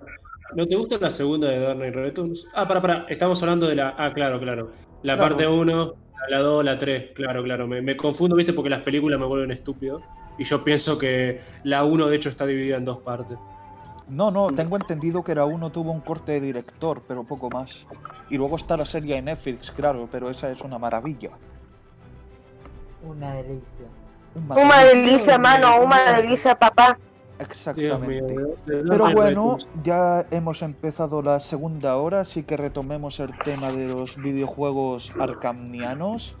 Y quisiera comentar algo que todavía no hemos tocado, y es el tema de los matones, de las interacciones que hay entre ellos, porque creo que literalmente las interacciones que hay entre los matones en los, en los videojuegos son un muy buen detalle que, Sí. que literalmente no hemos visto en muchos otros juegos de superhéroes al menos. Creo que en el Spider-Man de PlayStation 4 no se tocaba el tema, creo, no estoy seguro. Había pocas, pero no tantas, y eran de momentos muy puntuales. Yo recuerdo que uno de mis diálogos favoritos de los matones, no sé si te acordás este, o se acuerdan este en el City, que era. Ay Dios, no puede ser, trabajamos por para dos caras, para el guasón, para el pingüino, todos son peligrosos, siento que podría morir en cualquier momento. Dios, tío, hasta Harley es peligrosa. Yo, yo me acuerdo que cuando estaba este, tratando de platinar Arkham City, este, entré a un cuarto y allí estaban como dos de estos payasos gigantes. Los gemelos. Uno que, uno que trabaja del lado del Joker y otro que trabaja del lado del pingüino. Sí, sí. Y entonces los dos estaban reunidos y entonces decían que eran hermanos y que estaban muy contentos de volverse a ver y no sé, era como una interacción muy linda pues. Claro, es algo que ya había establecido el juego muy de fondo antes, porque claro, si tú eh, completabas los acertijos del hijo de puta del acertijo, te dabas cuenta de que estas do- estos dos personajes eran hermanos siameses y que habían sido separados al nacer, no recuerdo por qué motivo exactamente, pero básicamente uno de ellos cayó en manos del Joker y el otro cayó en manos del pingüino y estaban peleados desde entonces.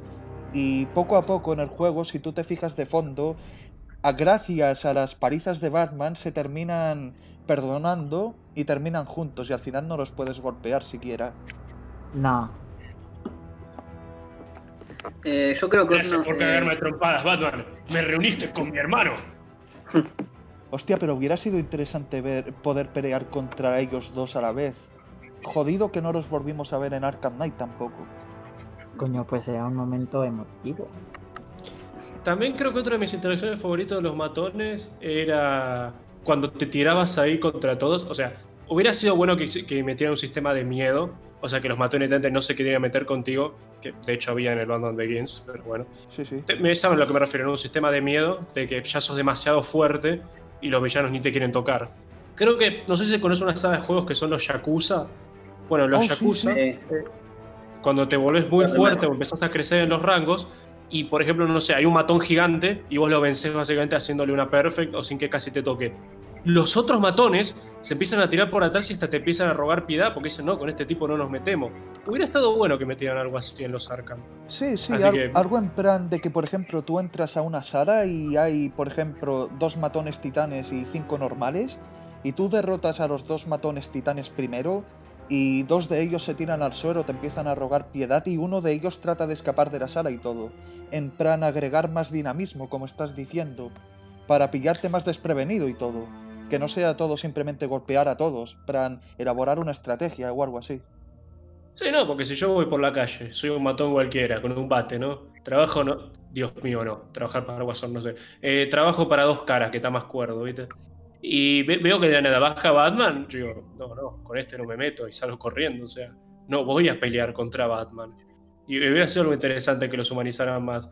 Pero tenían un par de líneas que a veces los matones decían, oh, por Dios, es Batman, vamos a por él. Estás loco, tío, es el puto Batman. O sea, cosas así funcionaban bien. Sí, sí, incluso en Arkham Knight ya cuando se desenmascaraba Batman, inclusive algunos se agrandaban, si no recuerdo mal, y estaban en plan, ah, qué mierda, este Batman es un millonario, nomás nosotros podemos hacerle mierda igual. Y en parte, claro, eh, en parte llega a cansar y todo, que todos los matones, absolutamente todos, se la tengan agrandada cuando se acerca Batman, en el sentido de que creen que li- literalmente tienen una posibilidad contra él.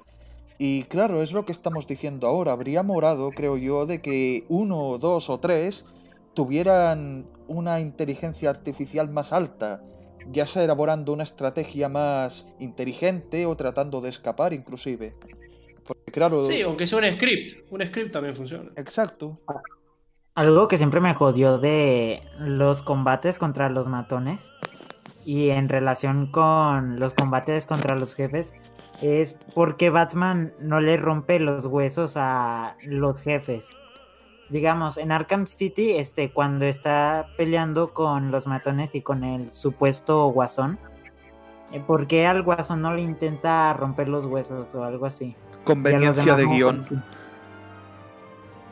Conveniencia de guion, literalmente. Ok, sí. Sí, A pero. ver, sí. Sí, sí, A continúa, ver, perdón. sí. No, no, no, a ver, sí, tenés razón, no, no te lo voy a negar. También otra cosa que, y esto ya es básicamente cosa que yo creo que eran básicas, que no ponía en las secuelas y me molestaban cada vez más y más, que era de... Ok, ok, ok, lo, entiendo, lo entiendo que debe ser difícil, pero esto incluso es un problema con los juegos de Spider-Man. Dejen jugar como Bruno Díaz, dejen jugar como Peter Parker, o sea, déjenos jugar porque es faceta del personaje. Por ejemplo, por ejemplo no sé, imagínate que estás jugando un juego de Spider-Man y y de la nada estás ahí, te estás manejando por la ciudad, te estás balanceando todo eso, tenés una cita con Mary Jane y vas a llegar tarde, pero de todas maneras tenés que pedir un atraco y tenés que manejarte el tiempo para llegar a tiempo a la cita con Mary Jane, pero a la vez de tener el atraco. Claro. Y si no llegas a la cita a tiempo, Mary Jane se enoja con vos y no, no, no sé, no, no, no, no- no te quiere hacer el, el que tú ya sabes. O sea, se podrían hacer un montón de cosas interesantes para manejar. Y creo que no lo he intentado porque por ahí era muy difícil o no era con lo que querían transmitir, pero ha sido algo interesante. Claro, Bueno, ojalá. con- Eh, pero con Peter Parker sí se puede hacer. porque- Pero con Bruno Díaz no sé qué podríamos hacer en jugabilidad. O sea, con Bruce Wayne no sé qué podríamos hacer. Con Peter Parker entiendo eso, pero no sé qué podemos hacer con Bruce Wayne.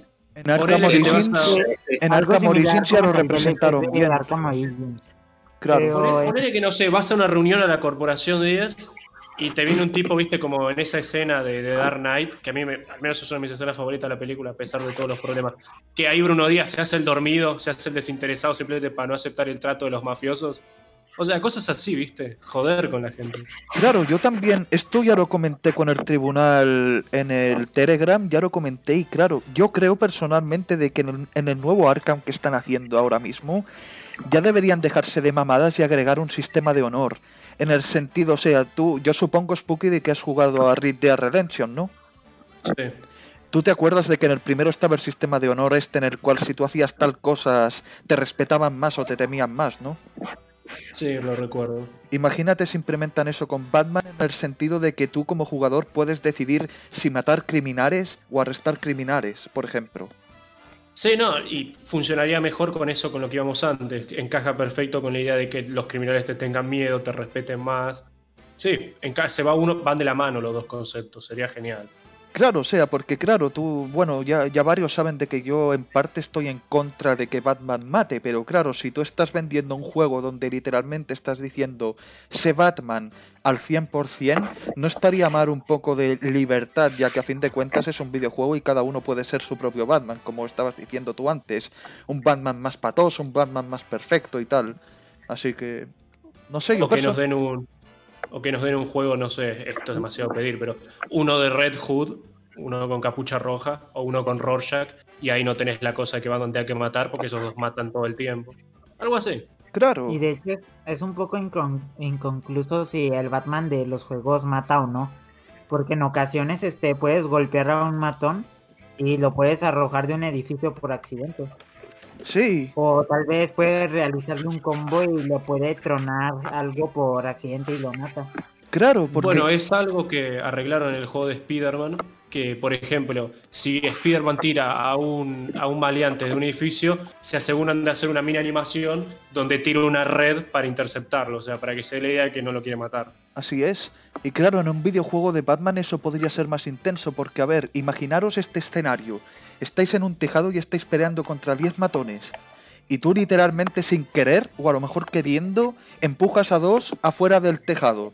Y estás en un, en un décimo piso. Tú puedes decidir si salvar esos dos o seguir con la pelea. Pero si decides salvar esos dos, ¿qué van a hacer los demás matones? Se te van a tirar encima. Así que en parte tienes que tratar de quitarte a los matones de encima y a la vez van tratar de de- salvar a esos dos matones. Porque si dejas morir a esos matones te va a afectar negativamente tu reputación como justiciero. Y no sé, yo creo que a nivel de jugabilidad puede ser un poquito más tenso que simplemente romper huesos y ya está. Porque Sí. claro, porque claro, si implementas el sistema este de honor, por ejemplo, si vas 100% bien, si vas por un Batman que no mata y tal, puedes tener a, la policía de tu lado, te pueden inclusive ayudar y todo. Los ciudadanos se te pueden acercar y tratar de, sacarte una selfie y todo. Pero si vas por el lado de un Batman más asesino, un Batman más cruel, yo que sé, la policía podría ir a por ti, tendrías que pelear contra la policía inclusive, y los ciudadanos al verte se, se cagarían de miedo y se irían corriendo o algo así. De hecho, yo quería agregar algo, es que en juegos de Telltale se toma este tema. Por ejemplo, en el primero puede ser alguien brutal, un Batman brutal, y Gordon te lo echaba en cara. Ya en el segundo, el de, de Enemy Within, o como se llama, no me acuerdo. Ah, sí, sí. En ese, básicamente, si es brutal, tenías aliado a Amanda Waller. Pero si eras alguien más calmado, no tan brutal, tenías aliado a Gordon. Y Bueno, eso- sí, pero después está la cosa de que los juegos de Telltale son básicamente películas interactivas y no hay jugabilidad. Claro. Sí, pero no, pero no se pueden adaptar en los juegos de Arkham. Sí, sí, podría ser. Sí, Podría sí, ser. o, sí, sí, o sea, los juegos de Telltale como tal fueron los primeros en adaptar todo esto que estoy diciendo del sistema de honor, o al menos lo más cercano posible, porque en los juegos de Telltale, aunque fueras brutal, tampoco podías matar a nadie, así que al final del día era todo un camino más lineal. O sea, podías tomar otras alternativas, pero casi todas te llevaban al mismo sitio, básicamente. Bueno, cortando un cachitín con la especulación, vamos a hablar de algo que, porque todo el mundo habla- ama Arkham City, no se toca, pero me parece que se debería tocar más. Sí. ¿A ustedes qué les pareció el giro final donde aparece Ra's al Ghul? Mm, bueno, Me, me. me, Fue muy apresurado, fue una eh, fue una cinemática corta eh, y, y coso. Y ya está, y, y- y se sacaron esa trama de encima y fueron directamente con el guasón, otra vez. Claro, Sí, pero ¿no creen que se, se- se desaprovechó bastante a Hugo Strange? Totalmente. No, o sea, desaprovecharse como tal no creo, porque todo el juego lo había establecido bastante bien. Yo creo que el problema fue precisamente el final que escogieron para él, porque literalmente, Sí. como ya estabais, como ya estabais diciendo antes, yo creo que eligieron meter ese giro justamente ahí para poder quitarse de encima la trama de Hugo y la trama de Ras y poder ir directamente a la trama del Joker, básicamente. El tema es que, para mí, cuando estaba jugando el City, construyó un Hugo Strange como un villano tan bueno Hmm. que al final, que dependiera de Ra's al Ghul, me lo tiró para abajo varios peldaños. Recuerda mucho a lo que pasó en Dark Knight Rises con Bane y Taria, de hecho. Es más o menos Sí, lo pero al mismo. menos, Bane, giro es al menos Bane tiene la pelea final contra Batman. Sí, sí. bueno, al menos se concluye ese arco. Con, con Hugo Strange tenemos, oh, oh, eh, eh, Ra's al Ghul Sama, por favor dígame, ¿lo he hecho bien? Y ni siquiera, y ni siquiera lo reconoce. O sea, me molestó bastante que bajaran bastante a Hugo Strange de su posición que estaba de mente maestra que controlaba todo. E incluso aun cuando muere este Hugo Strange, pudieron haber hecho una misión en la que Batman lo buscara, porque después del juego, este, ya nada más queda la espada y ya no está el cadáver. De hecho, Sí. si visitas un, la- visitas en un lugar más adelante del juego, ya como unas dos horas por ahí, cuando vas al lugar donde pasas por un ya no estás cadáver, nomás está la espada tirada. Claro, eso es algo que también pasaba en Arkham Asylum, porque si no recuerdo mal, en la morgue de Raseiro estaba el cadáver de Ra's al Ghul también, y cuando volvías más adelante en el juego su cadáver ya no estaba tampoco. Por cierto, a mí me daba mucho miedo entrar a la morgue. No, a mí sabes, a mí sabes lo que me daba miedo en el primer juego, era entrar en el en el primer mapa, que era donde empiezas el juego, a buscar los acertijos que quedaban, sin música y con ruidos de fondo y sin nadie. Solo, solo con los locos. Sí, Pero ya no había exacto. matones tampoco. Ok, pero voy a admitir algo. De todos los giros, cuando aparece Clayface al final, yo tenía una sonrisa oreja a oreja la más estúpida. Ese sí fue un giro cool. Que simplemente fuera Clayface. Y dijera, "Ja, el mejor papel de mi vida. Sí, yo, estaba eso- como un boludo. Eso en, parte, eso en parte estaba bien establecido, porque ya el mismo juego ya te había tirado las pistas en cara sin que tú te dieras cuenta. Y ya inclusive el primer juego ya vaticinaba la posibilidad de que Cryface pudiera obtener importancia de algún tipo en un futuro juego. Inclusive. Sí, sí, por eso fue, fue un giro que me tuvo sonriendo como un boludo de oreja a oreja. Y eso sí estuvo bueno. O sea, podemos convenir que los giros en los Arkham son problemáticos, los giros de trama. En casi todos son Sí. problemáticos. En casi todos. Arkham Origins. Arkham Origins. bueno, Origins. De, de Origins no se habla mucho porque. ar- Arruíneme máscara negra de vuelta, la puta que los parió. Pero. No, yo creo que Arkham Origins es una espada de, de doble filo, porque precisamente, a ver, por un lado te arruinan a Máscara Negra, pero por el otro lado te presentan al mejor Bane de la franquicia. Una de las mejores adaptaciones de Bane, de hecho, que ni punto de comparación con Arkham Asylum. Sí. Sí, es una espada de doble filo. No, Y- y luego ese, ese Se toman la molencia luego ese de- de que Bane sabía que Batman era Bruce Wayne. Sí, sí. No, es súper brutal. Llegar a la baticueva, ver algo derrumbado. Yo casi saco una lágrima en esa escena. Sí, o sea, hasta se toman eh, la violencia, eh, eh, cosa- la violencia, eh, la molestia eh, de decirte por qué después en posteriores juegos es básicamente un retrasado. Te lo explican también. no o sea, a ver, mucho al esteroide. yo creo... Ah, Yo, no es un retardado, pero sí es demasiado un bruto. Tampoco es que sea imbécil. O sea, ¡Pendejo! Aves de Presa, mejor película de ese cómics. Confirmado por lo que. No, a ver. ¿vos querés tener un debate de 20 horas acá, pibe? ¿Perdón? No, le decía, ¿vos querés tener un debate de 20 horas acá? No, pero... Nine. A ver, yo creo que Arkham Origins, dentro de lo que cabe, si borras al Joker por completo, ya de por sí queda un buen juego. Porque tienes a Bane y a, y a Máscara Negra por cómo te los estaban construyendo, y aparte tienes a, Death- Deathstroke de fondo. Si ves de que con Bane y Máscara Negra no es suficiente, tú puedes meter a Deathstroke más adelante, en plan una revancha, y ya de por sí queda un buen juego. Yo creo que la Sí, razón sí, por- no. yo creo que la razón de que pusieron al Joker de, de forma tan antagónica principal otra vez fue porque no confiaban en, los otros villanos. Yo creo que les daba miedo de que el público general, al desconocer a Máscara Negra, a Firefly e incluso a Bane, tenían miedo de que a lo mejor el juego iba a recaudar menos sin el Joker. Y yo creo que eso Pero fue lo que les traicionó. Iban a vender simplemente con Batman en la portada, o sea.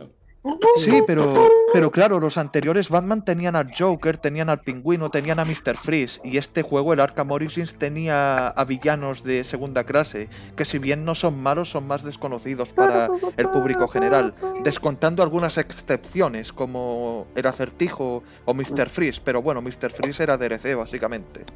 Bueno, por cierto, Mr. Freeze en, en Arkham City fue perfecto. Ni un Sí. solo problema con él. Mr. Freeze. Mr. Freeze como tal ha sido genial. de lo mejor de la franquicia totalmente. Y Mr. su pelea era la ¿Ustedes han mejor de toda la con Mr. Freeze en el modo plus? Ay, superar el modo plus en difícil. Ay, Dios. Sí, No, está, está muy difícil. Demasiado sufrir. Sí, te- de hecho te obliga, es la pelea que más te obliga a actuar como Batman. Sí. Actuar con sigilo, adaptación, eh, prepararte para cada nuevo movimiento que él tiene. O sea, se nota que estás peleando con alguien inteligente que está preparado para pelear con vos. Y si bien admito que, admito que es un poco ridículo, todavía me da gracia la forma en que City vences, vences al pingüino de ¿por qué esta cosa no funciona? ¿Por qué no funciona? Y ahí Batman le encaja la eh, el, uppercut estilo Ryu. una delicia, mano. Y, de- y después al final, a mí un toque que me gustó mucho de esa pelea contra Solomon Grundy y el pingüino es que cuando derrotas a Solomon Grundy y el pingüino te está disparando los bazucas con su paraguas, una vez te acercas al pingüino, no sé si os habéis fijado, el tío literalmente se cubre con el brazo para, para que Batman no le empiece a romper el hocico, tío. Sí, de hecho se pone ahí, se pone ahí plan, no me pegues si tú crees que te voy a dejar ir.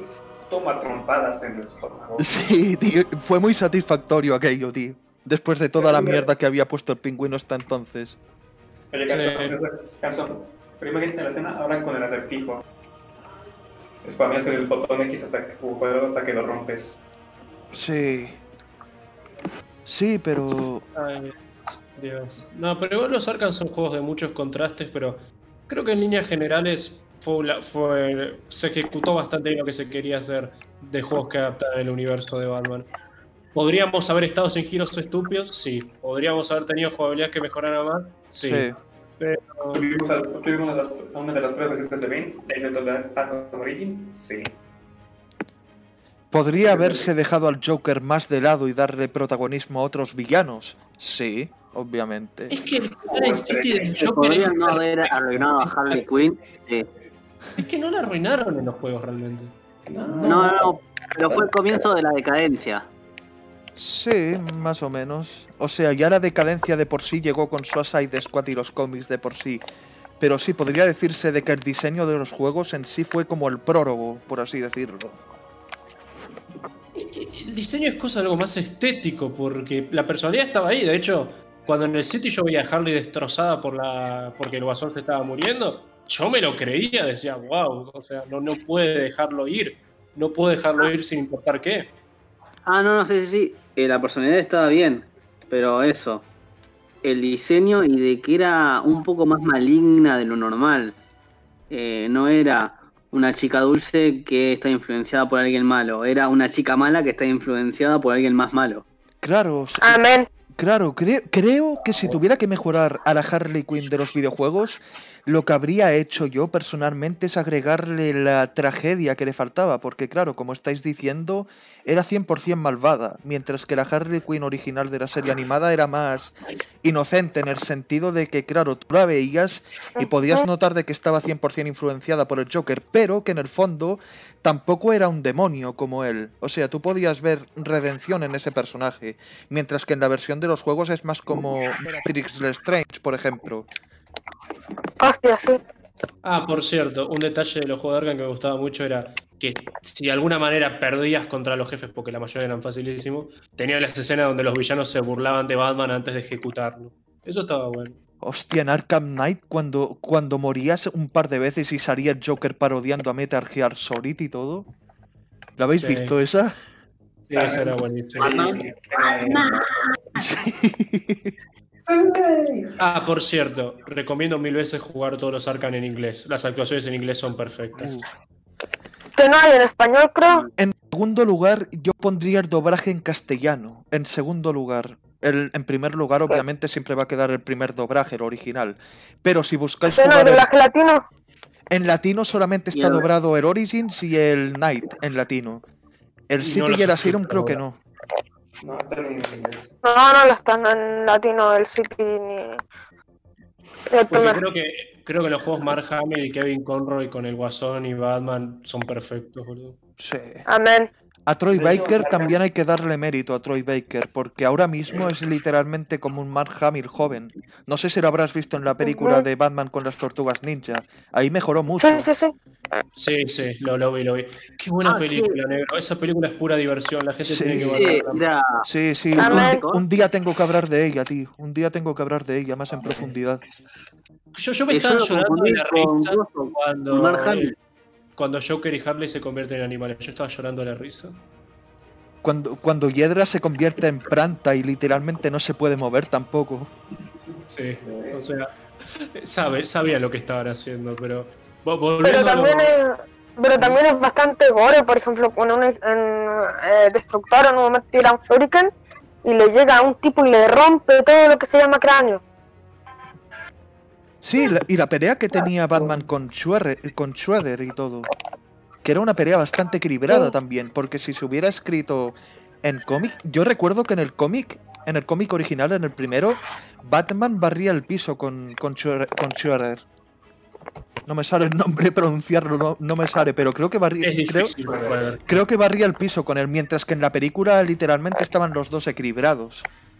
Y era más disfrutable, te lo creías más. Pero volvamos También a- una cosa remarcable es el doblaje latino. El doblaje hecho en Venezuela es buenísimo. Hablando Volvamos del doblaje, hablando del doblaje latino, yo creo que fue un crimen, al menos en Latinoamérica, no haber puesto a Rubén León a doblar al Joker en los videojuegos. Sí, Ya sea en el Asylum, en el City, en el Origins o en el Rubén. León es venezolano. Por eso. Pero que pero no es imposible. O sea, por ejemplo, en la película de los jóvenes titanes en acción, de los, joven- los, los actores de los jóvenes titanes grabaron sus diálogos en Venezuela, o creo que fueron a México y los entregaron al estudio. Vamos, que no es imposible. Ah, ya que estamos hablando del doblaje latino, sé que no tiene mucho que ver porque bueno, es Superman, pero ¿cómo se llama el actor que hace la voz de del ex Luthor? Porque es perfecto ese chabón, el que hace la voz del ex ¿Cuál? ¿El de, Venez- el de las películas animadas o las películas en la vida real? De las películas animadas. Dame un segundo, dame un segundo, dame un segundo. ¿No era Gerard? ¿No era de Freezer? A mí me da gracia No, porque no. es el mismo que hace la voz en un canal que no sé si es el Golden o si es uno de esos de película, pero él hace eh, la voz del tipo que dice y, eh, y ahora viene tal película o dice o en este momento regresamos a tal película. Eh, Ah, sí, tenés actor. razón. Tenés razón. Oigan, yo, yo a veces me, oigan, yo a veces me quedo diciendo, gracias Lex Luthor. Oigan, oigan chicos, ¿se acuerdan cuando estamos hablando de los juegos Arkham? Yo Sí, tampoco. sí, volvamos, volvamos a los jueguitos. los And- los Andrés literalmente se aparece a modo de cameo solamente. Sí, vol- volvamos a los jueguitos. A Eh, ver, los ¿qué jueguitos. hemos- ¿Cosas positivas o negativas? Con cualquiera. Oigan, a ver, tengo una cosa. Para los que hayan jugado la versión de PC de Arkham City, díganme, ¿es cierto eso sobre que el juego es muy malo en rendimiento? Ah, no lo sé. Aquí está. No, no. Oigan, oigan, lo encontré. Esteban García. Esteban García ver, es el que hace la voz del ex. Una, Sí, porque su voz es una cuestión. Bueno, esta es más Amén. bien una, esta es más bien una pregunta que os voy a hacer otra vez. Eh, supongamos de que vosotros estáis a cargo del siguiente Arkham y podéis agregar una misión secundaria de cualquier tipo en el juego. ¿Qué haríais vosotros?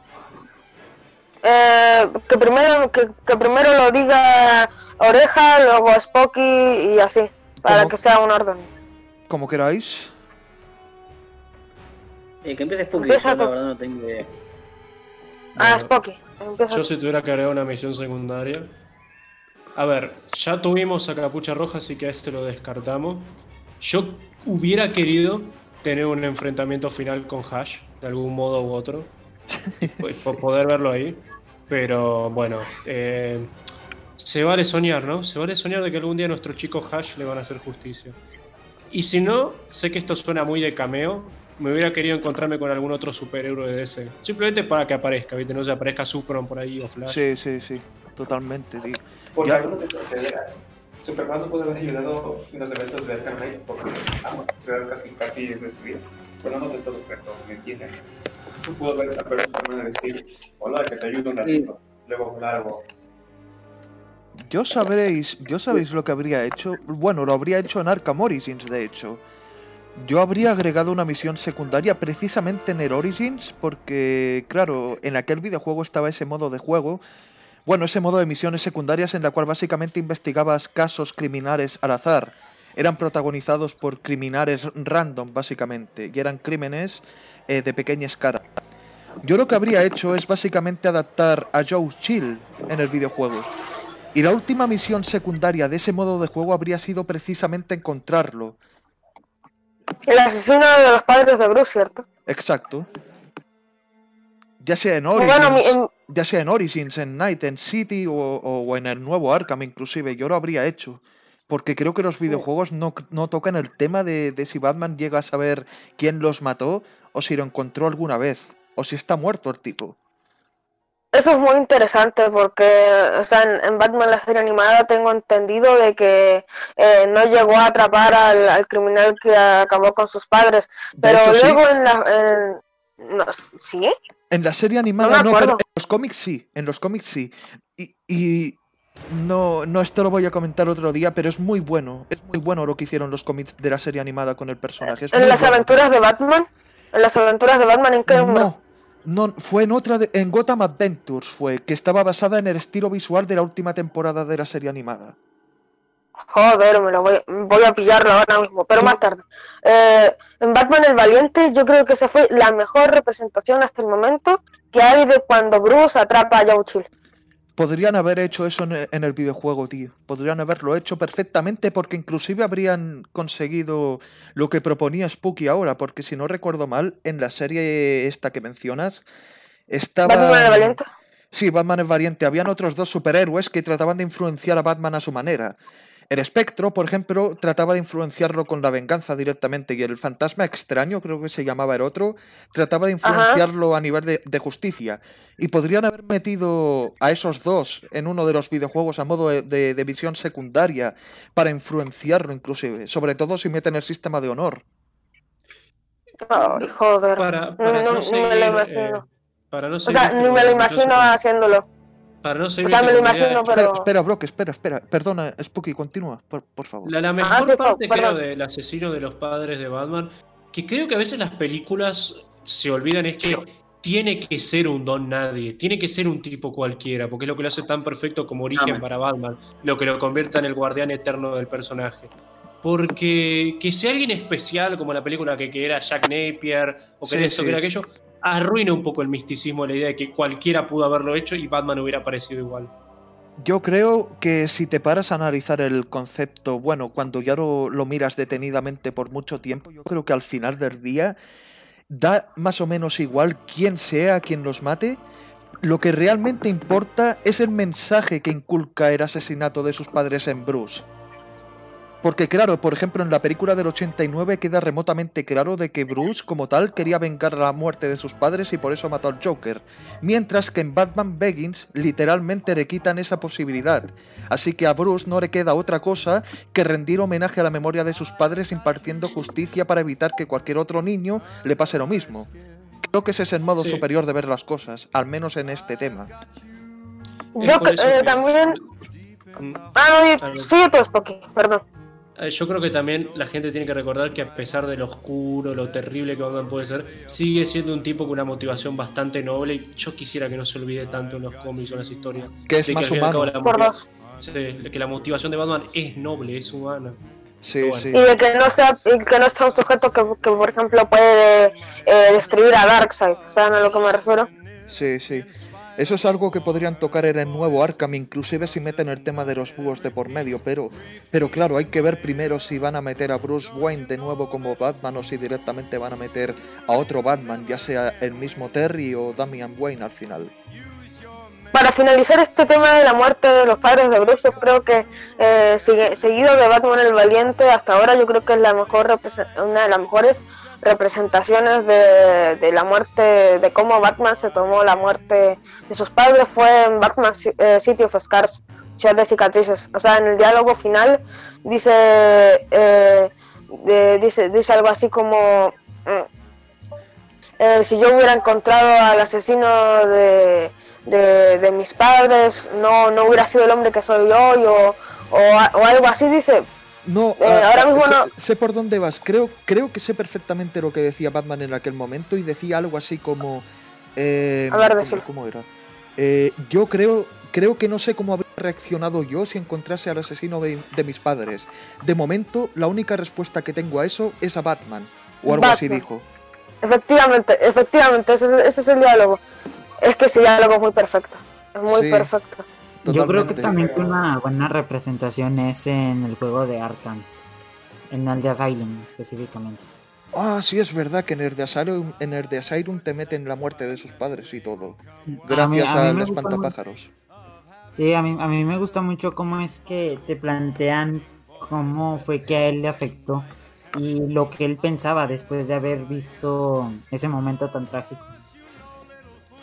Sí, el videojuego literalmente te dice mucho con muy poco, porque creo que creo que el videojuego literalmente te, te comunica todo visualmente, sin y, y sin mucha sin mucha pesadez, como en Batman v Superman, por ejemplo, donde literalmente te repiten el flashback como dos veces y montan todo ese drama con, con el tema de Marta y que mi madre también se llama Marta y tal. ¿Cómo sabes ese nombre? Claro, ¿Cómo conoces ese nombre? En el ¿Quién te ha videojuego el, en el videojuego, básicamente la razón por la que esa escena aparece es para introducir al fan iniciado quién es Batman y por qué hace lo que hace, del mismo modo que pasaba en la película del 89 o, o en Batman Begins, y yo creo que es una forma perfecta de haberlo hecho. Y encima bien implementada, porque claro, es gracias al gas del espantapájaros, así que no lo meten de forma forzada tampoco. Y hablando de Arkham Asylum, Oigan, sí, pero ¿en qué ¿qué momento? piensan ustedes del jefe final Del jefe final, Una mierda. Arkham Asylum? uy, sí, el, Pues, Jo- el Joker mamadísimo, El- sí, el sí. Joker, el Joker mamadísimo. Yo No, sé que mucha eh, gente eh, tiene eh, problemas con esa pelea y entiendo por qué. Pero yo me imagino simplemente como algo de que el Guasón simplemente haría, perdón por decirle Guasón, es que estoy demasiado acostumbrado a No, no pasa nada. No, yo igual le digo guasón.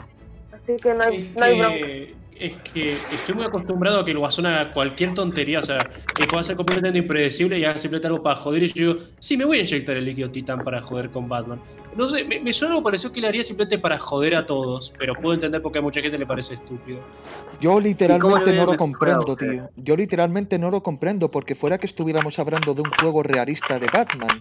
Pero es que claro, es un juego donde, por ejemplo, te enfrentas a una planta gigante contra un cocodrilo gigante de 5 metros que te persigue por las croacas, contra un contra un tío forzudo que literalmente tiene Mountain Dew inyectada en el cuerpo, que está a punto de explotar por los esteroides, que, el Batmóvil lo empuja incluso a Río, inclusive.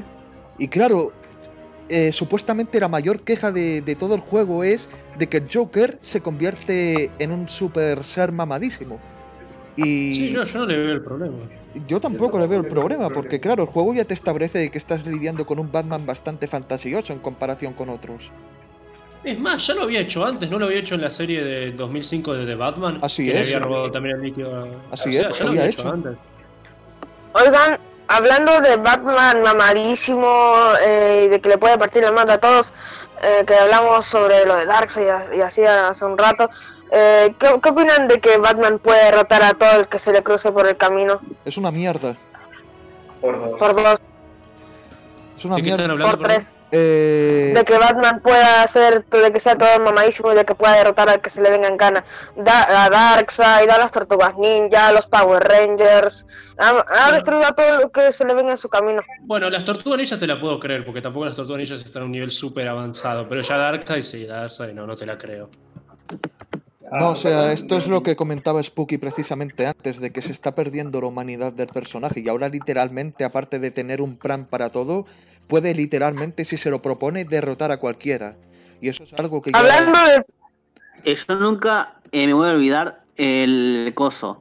eh, en la introducción a la historia de Batman Endgame, cuando literalmente la Liga de la Justicia infestada lo ataca de sorpresa, eh, sin prevención, sin nada, y él los vence a todos.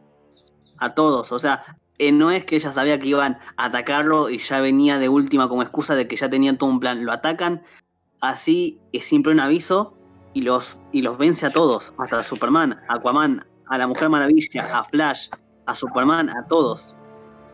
Hablando de planes exagerados, ¿saben el, el plot twist de Liga de la Justicia Oscura Guerra Apocalipsis? Es de que Batman lo sabía todo desde el inicio. Así que por eso se dejó capturar. Pero volviendo Bueno. al tema de los videojuegos, volviendo al tema de los videojuegos, y ahora que estamos hablando de Joker precisamente, dejando de lado que el personaje ha sido insertado de forma antagónica principal en casi todos los juegos, dejando de lado eso, aunque sea casi imposible de, de poder hacerlo, por lo menos hay que darle eh, al César lo que es del. César, porque al menos en Arkham Knight le dieron un- una conclusión bastante satisfactoria al personaje. Aunque claro, por enfocarse demasiado en el Joker y su conclusión, se sacrificó ¿De cuál estamos hablando? de su ¿De qué personaje estamos del hablando? Joker. Ah, vale. Claro, lo que estoy diciendo es que en el Arkham Knight, dejando de lado que Joker se robó la escena completamente y dejó al espantapájaros y a Jason Todd de lado, casi, por lo menos le dieron una conclusión bastante satisfactoria al personaje y bastante creíble también. De forma que no se había hecho antes tampoco. Que era precisamente darle, lastimarle a, a su ego, básicamente. Ok, sí. pero- Sí, sí, lo- personalmente yo creo que lo dejaron bastante satisfactorio, que yo para ese punto ya, ya estaba harto del guasón en los de Arkham, pero sí, admito que, admito que fue satisfactorio. Aunque yo sigo pensando de que el final de Arkham City con Batman contándole el chiste era, era perfecto. O sea, ¿quieres escuchar un chiste? Sí, te habría salvado. Ese estuvo bueno. Sí, sí, eso O sea, es, in- es perfecto. Eso es incuestionable, eso fue prácti- técnicamente es el mejor final de, de los Arkham, el de Arkham City. Dejando de lado Amén. Dejando de lado cualquier otro final de los juegos, el de Arkham City sigue sin impactar. Ay, digo que el de Arkham City sigue sin ser superado hasta ahora. Amén. Con la música esa de fondo y todo, El tío. Joker en los juegos de Arkham todavía no está muerto porque hay personas que están infectadas con su sangre del juego pasado y se están convirtiendo en el Joker. En John Hanores. Oye, pero. Con John. De que en Arkham Knight se los cargan a todos. Mr. Uncle Bingo. Se los cargan a todos en el Arkham Knight, así que técnicamente Eso, eso fue a ningún lado. Eso fue a ningún lado, fue Chester. relleno. Lo de. lo- Próximos Chesters. claro, el tema, de los, el tema de los tres Jokers alternativos en Arkham Knight al final no fue a ningún lado. Yo creo que únicamente lo pusieron para establecer de que Batman estaba infectado con el suelo del Joker y, y no hacía falta. Podrían haberlo establecido de mejor forma antes sin montar todo ese drama con los otros tres Jokers, creo yo. En vez de, en vez de dedicarle ese tiempo a esos tres Jokers, lo que podrían haber hecho era la idea original que tenían en mente. Porque originalmente lo que querían hacer era meter a Cryface en esa zona. Porque tú literalmente lo puedes buscar en un concept art que hay por internet, que es el- eh, la ambientación esa que... El estudio de cine, si no recuerdo mal, se llama. Y literalmente puedes ver a Batman planeando, enfrentándose contra un Cryface gigante, tío. Ay, Clayface gigante con Batman planeando, Dios mío. No, pero... No, pero claro, yo creo que habrían solucionado el tema de Arkham City también, porque claro, no queda precisamente claro si Cryface de por sí muere o no. Porque claro, cayó a la fosa de Lázaro. Lo único bueno de lo que queda de la sección de los tres Jokers fue controlar, controlar a Robin. Eso fue lo único que me gustó. Al menos para mí.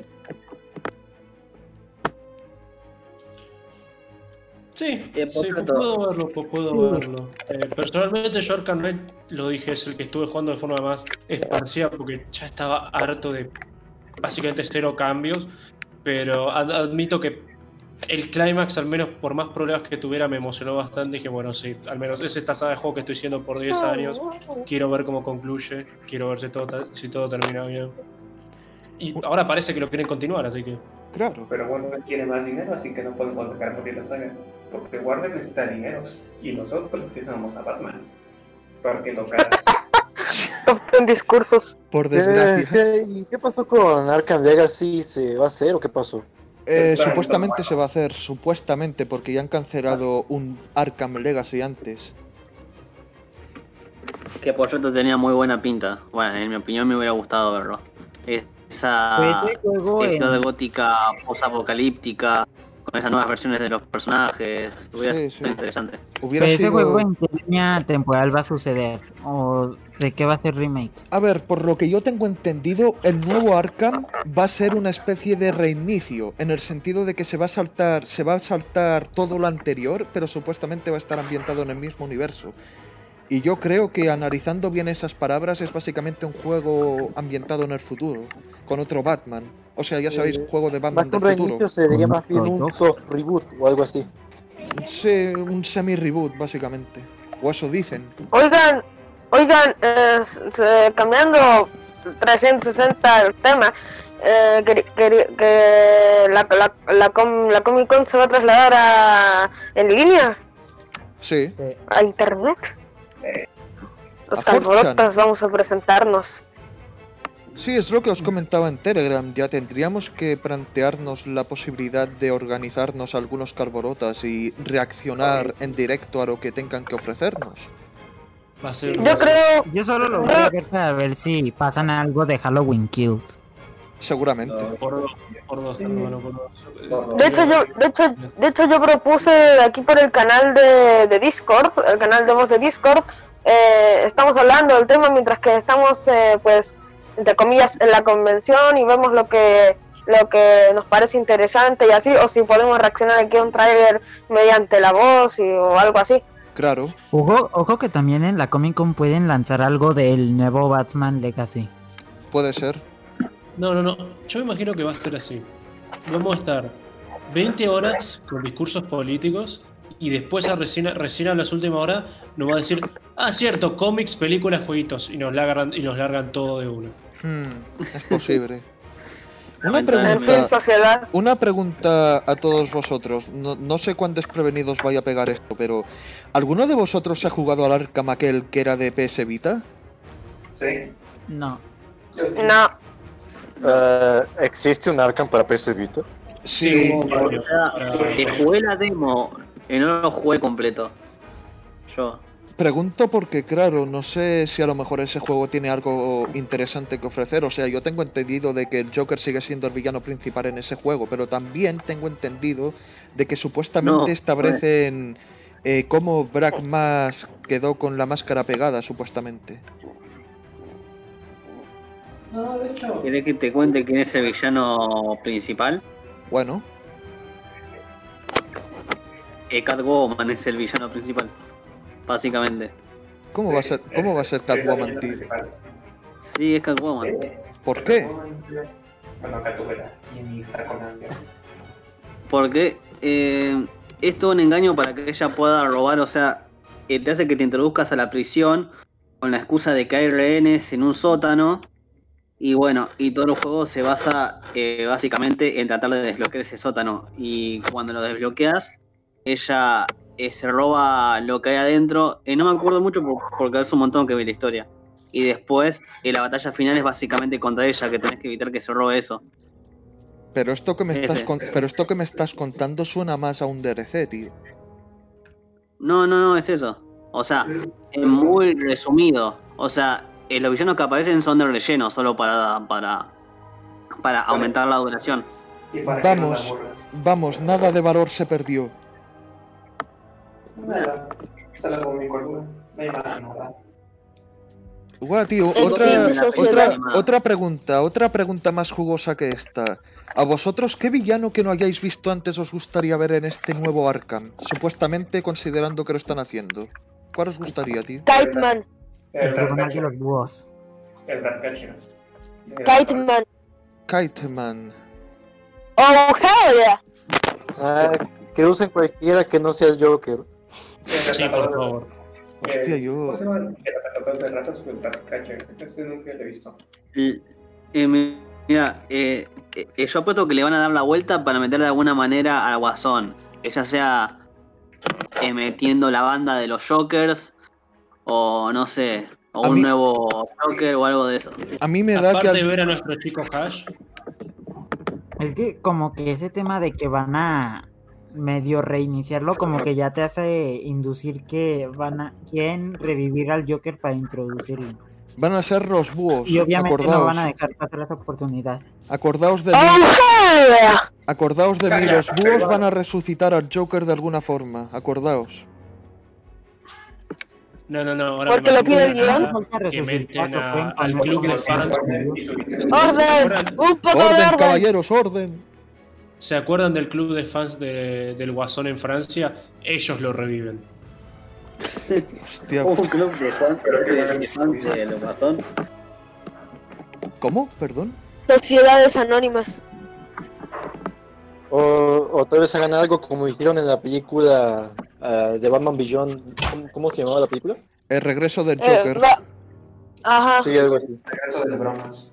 Sí, pero claro, no tendría sentido porque los videojuegos no han establecido que este Joker tenga una conexión con Tim Drake.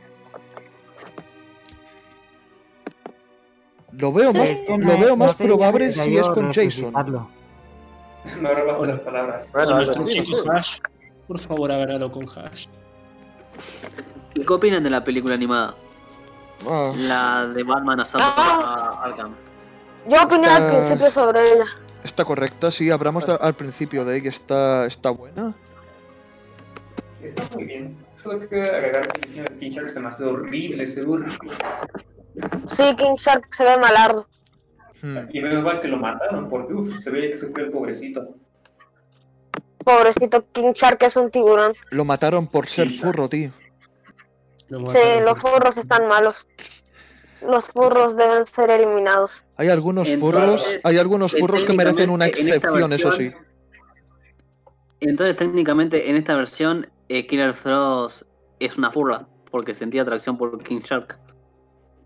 Eh, no Maybe. exactamente, era una waifu, era, era una waifu, pero no una furra Sí, propiamente dicha. era la mayor ¿Es Con- waifu. ¿Es Constantine un furro ahora, considerando que se cogió a King Shark? Eh, sí y no, o sea, eh, no sabría decirte, no sabría decirte, porque ver, Oigan, no, Sí, continúa, bro, que continúa. no, tú. Eh, supuestamente en los cómics, o sea, yo no, no he leído mucho Constantine aún, por desgracia, pero supuestamente la defensa que están usando quienes defienden la película animada esta es que Constantine en el cómic es bisexual. Pero claro, eso no explica por qué está con King Shark, que es técnicamente un, un animal mastodonte, o sea, técnicamente sería zoofílico, creo yo. Eh, No, no, y es, un animal, es un animal antropomórfico, por lo cual no lo hace 100% zoofílico. Lo haría full. Ah, Y, a- y aparte muchos dicen, ay, es que es muy fiel al cómic en cuanto a Constantine, y, pero y King Shark. Para, para, para, para, para, con esa lógica. A King esa Shark, nunca, a King Shark nunca se le ha demostrado que le gusten eh, los hombres, ¿o sí? No, ¿Se- creo se que no. De cuando Batman Exacto. se transaba a Cheetah en la Estrella de la Liga de Justicia, eso hace a Batman un furro. Maybe. Pero es que Batman ya es un furro. Ay, no. Sí. Sí, sí, tiene literalmente a un murciélago en el pecho. Batman es un En furro. fin, en fin, sociedad. En un cómic. Ay, Hugo Strange. Bueno, Batman. O diré así unos días. Es hora de que dejes ir tu fursona. Es solo una fase. No es una fase, doctor. Soy el protector de Gotham. Hostia, Hugo, Strange en el cómic, en un cómic que yo tengo que se llama Batman Presa, Hugo Strange es completamente hilarante, tío, porque, a ver, originalmente en, en el siglo pasado, Hugo Strange lo que era era un... era síndrome para con Batman, en el sentido de que Hugo Strange pensaba que era el heredero natural de Batman, inclusive se disfrazaba de Batman y todo.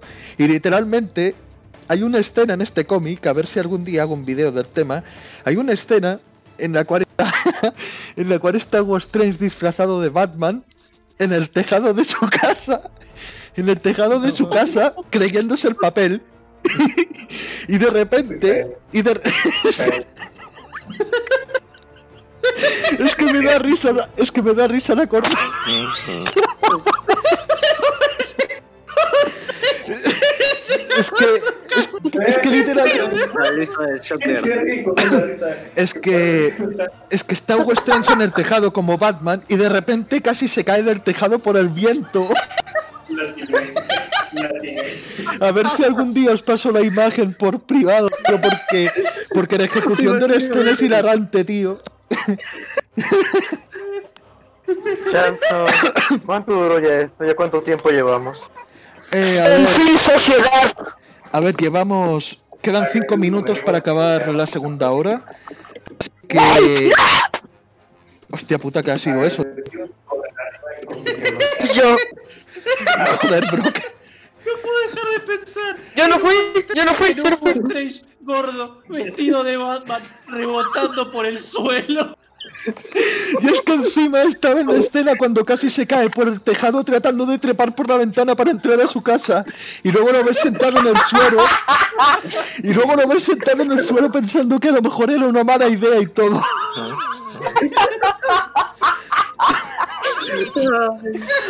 Y es que, es que encima lo, lo mejor de todo era la ejecución de la escena porque te lo vende como un momento muy serio, muy dramático. Y tú te estás cagando de la risa por ver cómo casi Strange se cae de un décimo piso.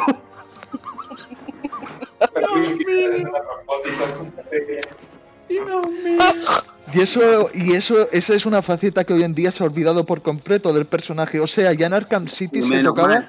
En Arkham City se tocaba el tema más o menos diciendo de que Hugo quería ser como una especie de heredero de Batman. Supuestamente, pero claro, no tenía el mismo enfoque ridículo que, que en ese cómic o en el pasado. Pero es algo que tenéis que ver en persona, es algo que tenéis que ver directamente, porque queda muy hi- hilarante, tío. Por desgracia, no mucha gente lo ha comentado, pero yo creo que quedaría para un buen meme, tío. Dios mío, boludo. Casi me hace llorar de la. Batman Presa, Batman Presa se llama el cómic, buscarlo, buscarlo. Es un buen cómic, es un buen cómic de hecho, pero claro, yo lo recuerdo más por esa imagen que por otra cosa. Yo casi lloro de la risa porque no sé si te acordás. eh, el Hugo Strange gordo de la serie Batman del 2005. Estoy pensando en ese Hugo Strange. Por eso me está llorando de la risa. No. No, tío. Pokémon que casi ¿Qué es esto? Miren lo que publicó Critic en el chat. Uy, No, no, esa no. imagen. Esa imagen. Ay, no, la, la puta madre, Critic, tío. Que alguien lo mate. Una pregunta, una pregunta. ¿Quién es el que Eh, Esto es un grupo cristiano. Si van a Dios mío, compartir, si van a, compa- a compartir perversidades, por lo menos compartan una perversidad buena, compartan una buena, un buen cosplay de Catwoman o un buen cosplay de Canario Negro, por lo menos, por favor. No, Por no, favor no. y gracias. Muchas no, no, gracias. ¿Quién escuchó algo estúpido de King Shark? Yo, cuando era chico, eh, me dijeron, ¿sabías que Gorilla Grog era villano de Flash? Y yo, wow, ni tenía idea. Y entonces yo asumía que todos los que eran tipo animales eran villanos de Flash. Yo estaba creo que también King Shark era villano de Flash. Y yo digo, wow, Flash está golpeando animales todos los días. ¿Y lo Es- es? ¿King es mi héroe. ¿Es villano de Flash? Flash está golpeando furros todos los días. Es mi ejemplo a seguir. También. Hostia, pero ahora que lo decís, eh, King Shark, ¿de quién es villano, tío? Porque no me ha quedado De Flash. Sí, de claro. Flash y de Batman. No, de Batman, porque rara vez se ha, se ha enfrentado con él, creo. A ver, creo que Oreja, Ah, quer- entonces de Flash. cre- creo que Oreja quería preguntar algo, creo. Pues No, no, eh, Costo, iba a preguntar lo mismo. eh, ¿De quién es villano King Shark? Porque, porque yo tampoco sé. O sea, yo lo conozco más por sus participaciones en el Escuadrón Suicida, pero claro, no sé al 100% si es villano de Flash o no. Que a, que a lo mejor seguramente sí, porque claro, apareció en la serie en live action de este, creo. Y encima era un buen se diseño. genial. todo. Sí, sí, Sí, se ve totalmente. decían. Una cosa, antes de finalizar este podcast, una cosa sobre el tema del cuarto podcast. ¿Qué os parece si para el cuarto podcast hablamos de Dragon Ball? Sí, Nah, creo. Por mí está bien. nah. por mí perfecto. A mí me gustaría hablar de las películas de Chucky. Uy, Por las dos. películas de Chucky. Tendríamos Por que... dos. Mejor las de Halloween. Eh, mientras no estaba Shamson, ver. yo propuse hablar de las películas de Superman. A ver, soy experto en Slasher, en Dragon Ball, así que yo no tengo problema con ninguno de los dos. Claro, tendríamos que votarlo en el tribunal. Yo pondré como tres opciones y ya dependiendo de lo que salga lo, lo debatimos para el cuarto. Y el que resulte perdedor lo, de- lo debatimos en el quinto y ya está. El problema con Dragon Ball es que abarca mucho. Es lo mismo como, eh, como si dijeras, bueno, en el próximo podcast vamos a hablar de Superman. ¿De qué cosa de Superman? De Dragon Ball creo que Sí, es lo pero mismo. Dragon Ball Eh, está más centrado, o sea, es más, incluso podés, podés tirar continuidades enteras a la basura como GT. Claro, aparte que Dragon Ball, yo creo que aquí dentro de todos los que estamos aquí ahora mismo, Dragon Ball sabemos más que de Superman, porque claro, algunos sabemos de Superman, pero no todos, por desgracia. No lo suficiente para mantener una charla interesante. De momento. Yo no vi, yo hasta el momento no he visto Dragon Ball. ¿En serio? Ay, lo que se ¡Herejía! ¿Qué hace ser pensante en la Tierra no ha visto Dragon Ball? Yo, güey. No os creáis, no os creáis, yo tardé mucho tiempo en ver Dragon Ball Z, ¿eh? Yo creo que descubrí Dragon Ball Z a los 16 años, creo. O sea, todos también les ponían Dragon Ball hasta en la bandeja. Yo cuando ponía la tele veía Dragon Ball y yo, demonios, quiero ver Bob Esponja, no esta basura. Hostia. No, pero, no, pero en serio, no, pero, Lo peor es que me recuerda a mí. no, pero bueno, ya lo hablaremos en el tribunal a ver qué hacemos para el cuarto podcast. De Bueno, momento, de momento llegamos a nuestro, de momento llegamos a este final, a nuestro final. Creo que ha estado, creo que, creo que ha quedado, creo que ha quedado un podcast bastante decente en comparación con el último, creo yo. Más al nivel del primero, pero mucho más ordenado también. No sé qué pensáis vosotros.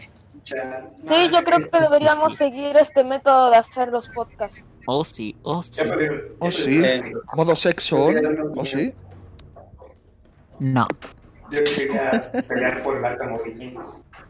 Quería ver qué pero al final casi ni dijeron nada. Bueno, yo creo que para terminar estaría bien que todos veamos nuestro ranking de, la- de las películas de, de los videojuegos de Arkham. Perfectamente, buena proposición. Critic, empieza tú, por favor. Eh, bueno, yo primero pondría Batman Arkham City, luego Batman Arkham Asylum, luego Batman Arkham Knight y al último Batman Arkham Origins. De acuerdo. Eder, vamos así en orden. Primero Eder, luego Broke, luego yo, luego Spooky, luego Oreja, ¿de acuerdo? Bueno, de todas estas muy personales que no se tomen mal. En el primero, Arkham Origins. En el segundo, Arkham City. En el tercero, Arkham Knight. Y en el cuarto, Arkham Asylum. ¿Qué? ¿Cómo? Wow. ¿Cómo? Tampoco me escuchen. Arkham Asylum en el último. El último dicen. A ver, ¿con qué, ¿en qué parte me.? Andrés? Andrés, ¿me escuchas? Andrés, tráeme el látigo, por favor. Ahí te va. Te ahorraré con el encantamiento de fuego. Bueno, Broke, continúa, por favor. ¿Cuál es, ¿Cuál es tu ranking de los Arkham? Bueno, en primer, es que yo solo he jugado dos. Eh, en primer lugar estaría Arkham City y, y solo y no he visto completa las cinemáticas de Asylum. Pero también he visto mucha jugabilidad de, de, del Knight, así que lo pondría en el tercer puesto. Y como eh, al cuarto es el Origins, pero sería por descarte porque no lo he jugado ni visto mucho de él, así que... Eso. Pues bueno, personalmente en cuanto a mi gusto se refiere, bueno, mi lista va a ser bastante aburrida, creo yo, pero en primer puesto el Arkham Asylum, obviamente. En segundo puesto Arkham City. En tercer puesto el DLC de Arkham Origins con Mr. Freeze. Seguido por el videojuego base de Arkham Origins. Y en el último puesto Arkham Knight, básicamente. Así que ha sido todo en orden, básicamente. Ha ido todo en, en picada desde Arkham Asylum, personalmente. Ahora, ahora le tocaría Spooky, creo yo. Eh, yo lo voy a hacer más sencillo. Yo tengo a, en primer puesto a Arkham City a pesar de todos los problemas. Segundo Arkham Asylum. Tercero Arkham Knight. Cuarto Arkham Origins. Y los DLC, básicamente todos me parecen buenos menos dos. El de, el de Deathstroke eh, en Arkham Origins porque es animaciones y contenido reciclado el DLC.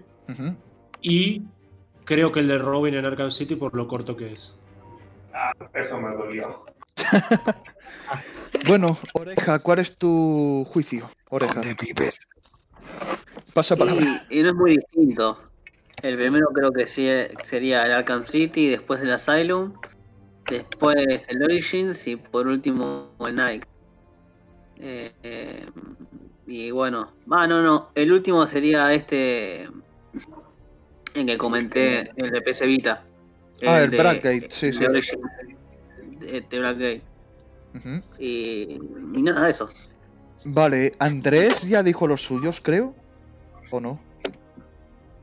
No, yo no dije nada. Diga pues, o saco el látigo. Ay. Bueno, puro jugué Arkham Asylum, así que Arkham Asylum, Arkham Asylum, Arkham Asylum y Arkham Asylum. Un hombre de cultura, por lo que veo. Se faltó, se faltó Arkham Asylum por lo que veo. Sí, parece. Tengo la, tengo la sospecha de que le gusta el Arkham Asylum. No lo sé, no lo sé, no estoy seguro. ¿eh?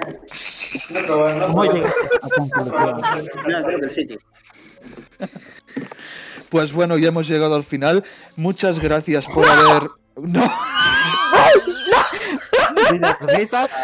muchas gracias por haber participado todos vosotros. También a Spooky por haberse, por haberse asomado inesperadamente como el cameo glorificado de este episodio. Y pues.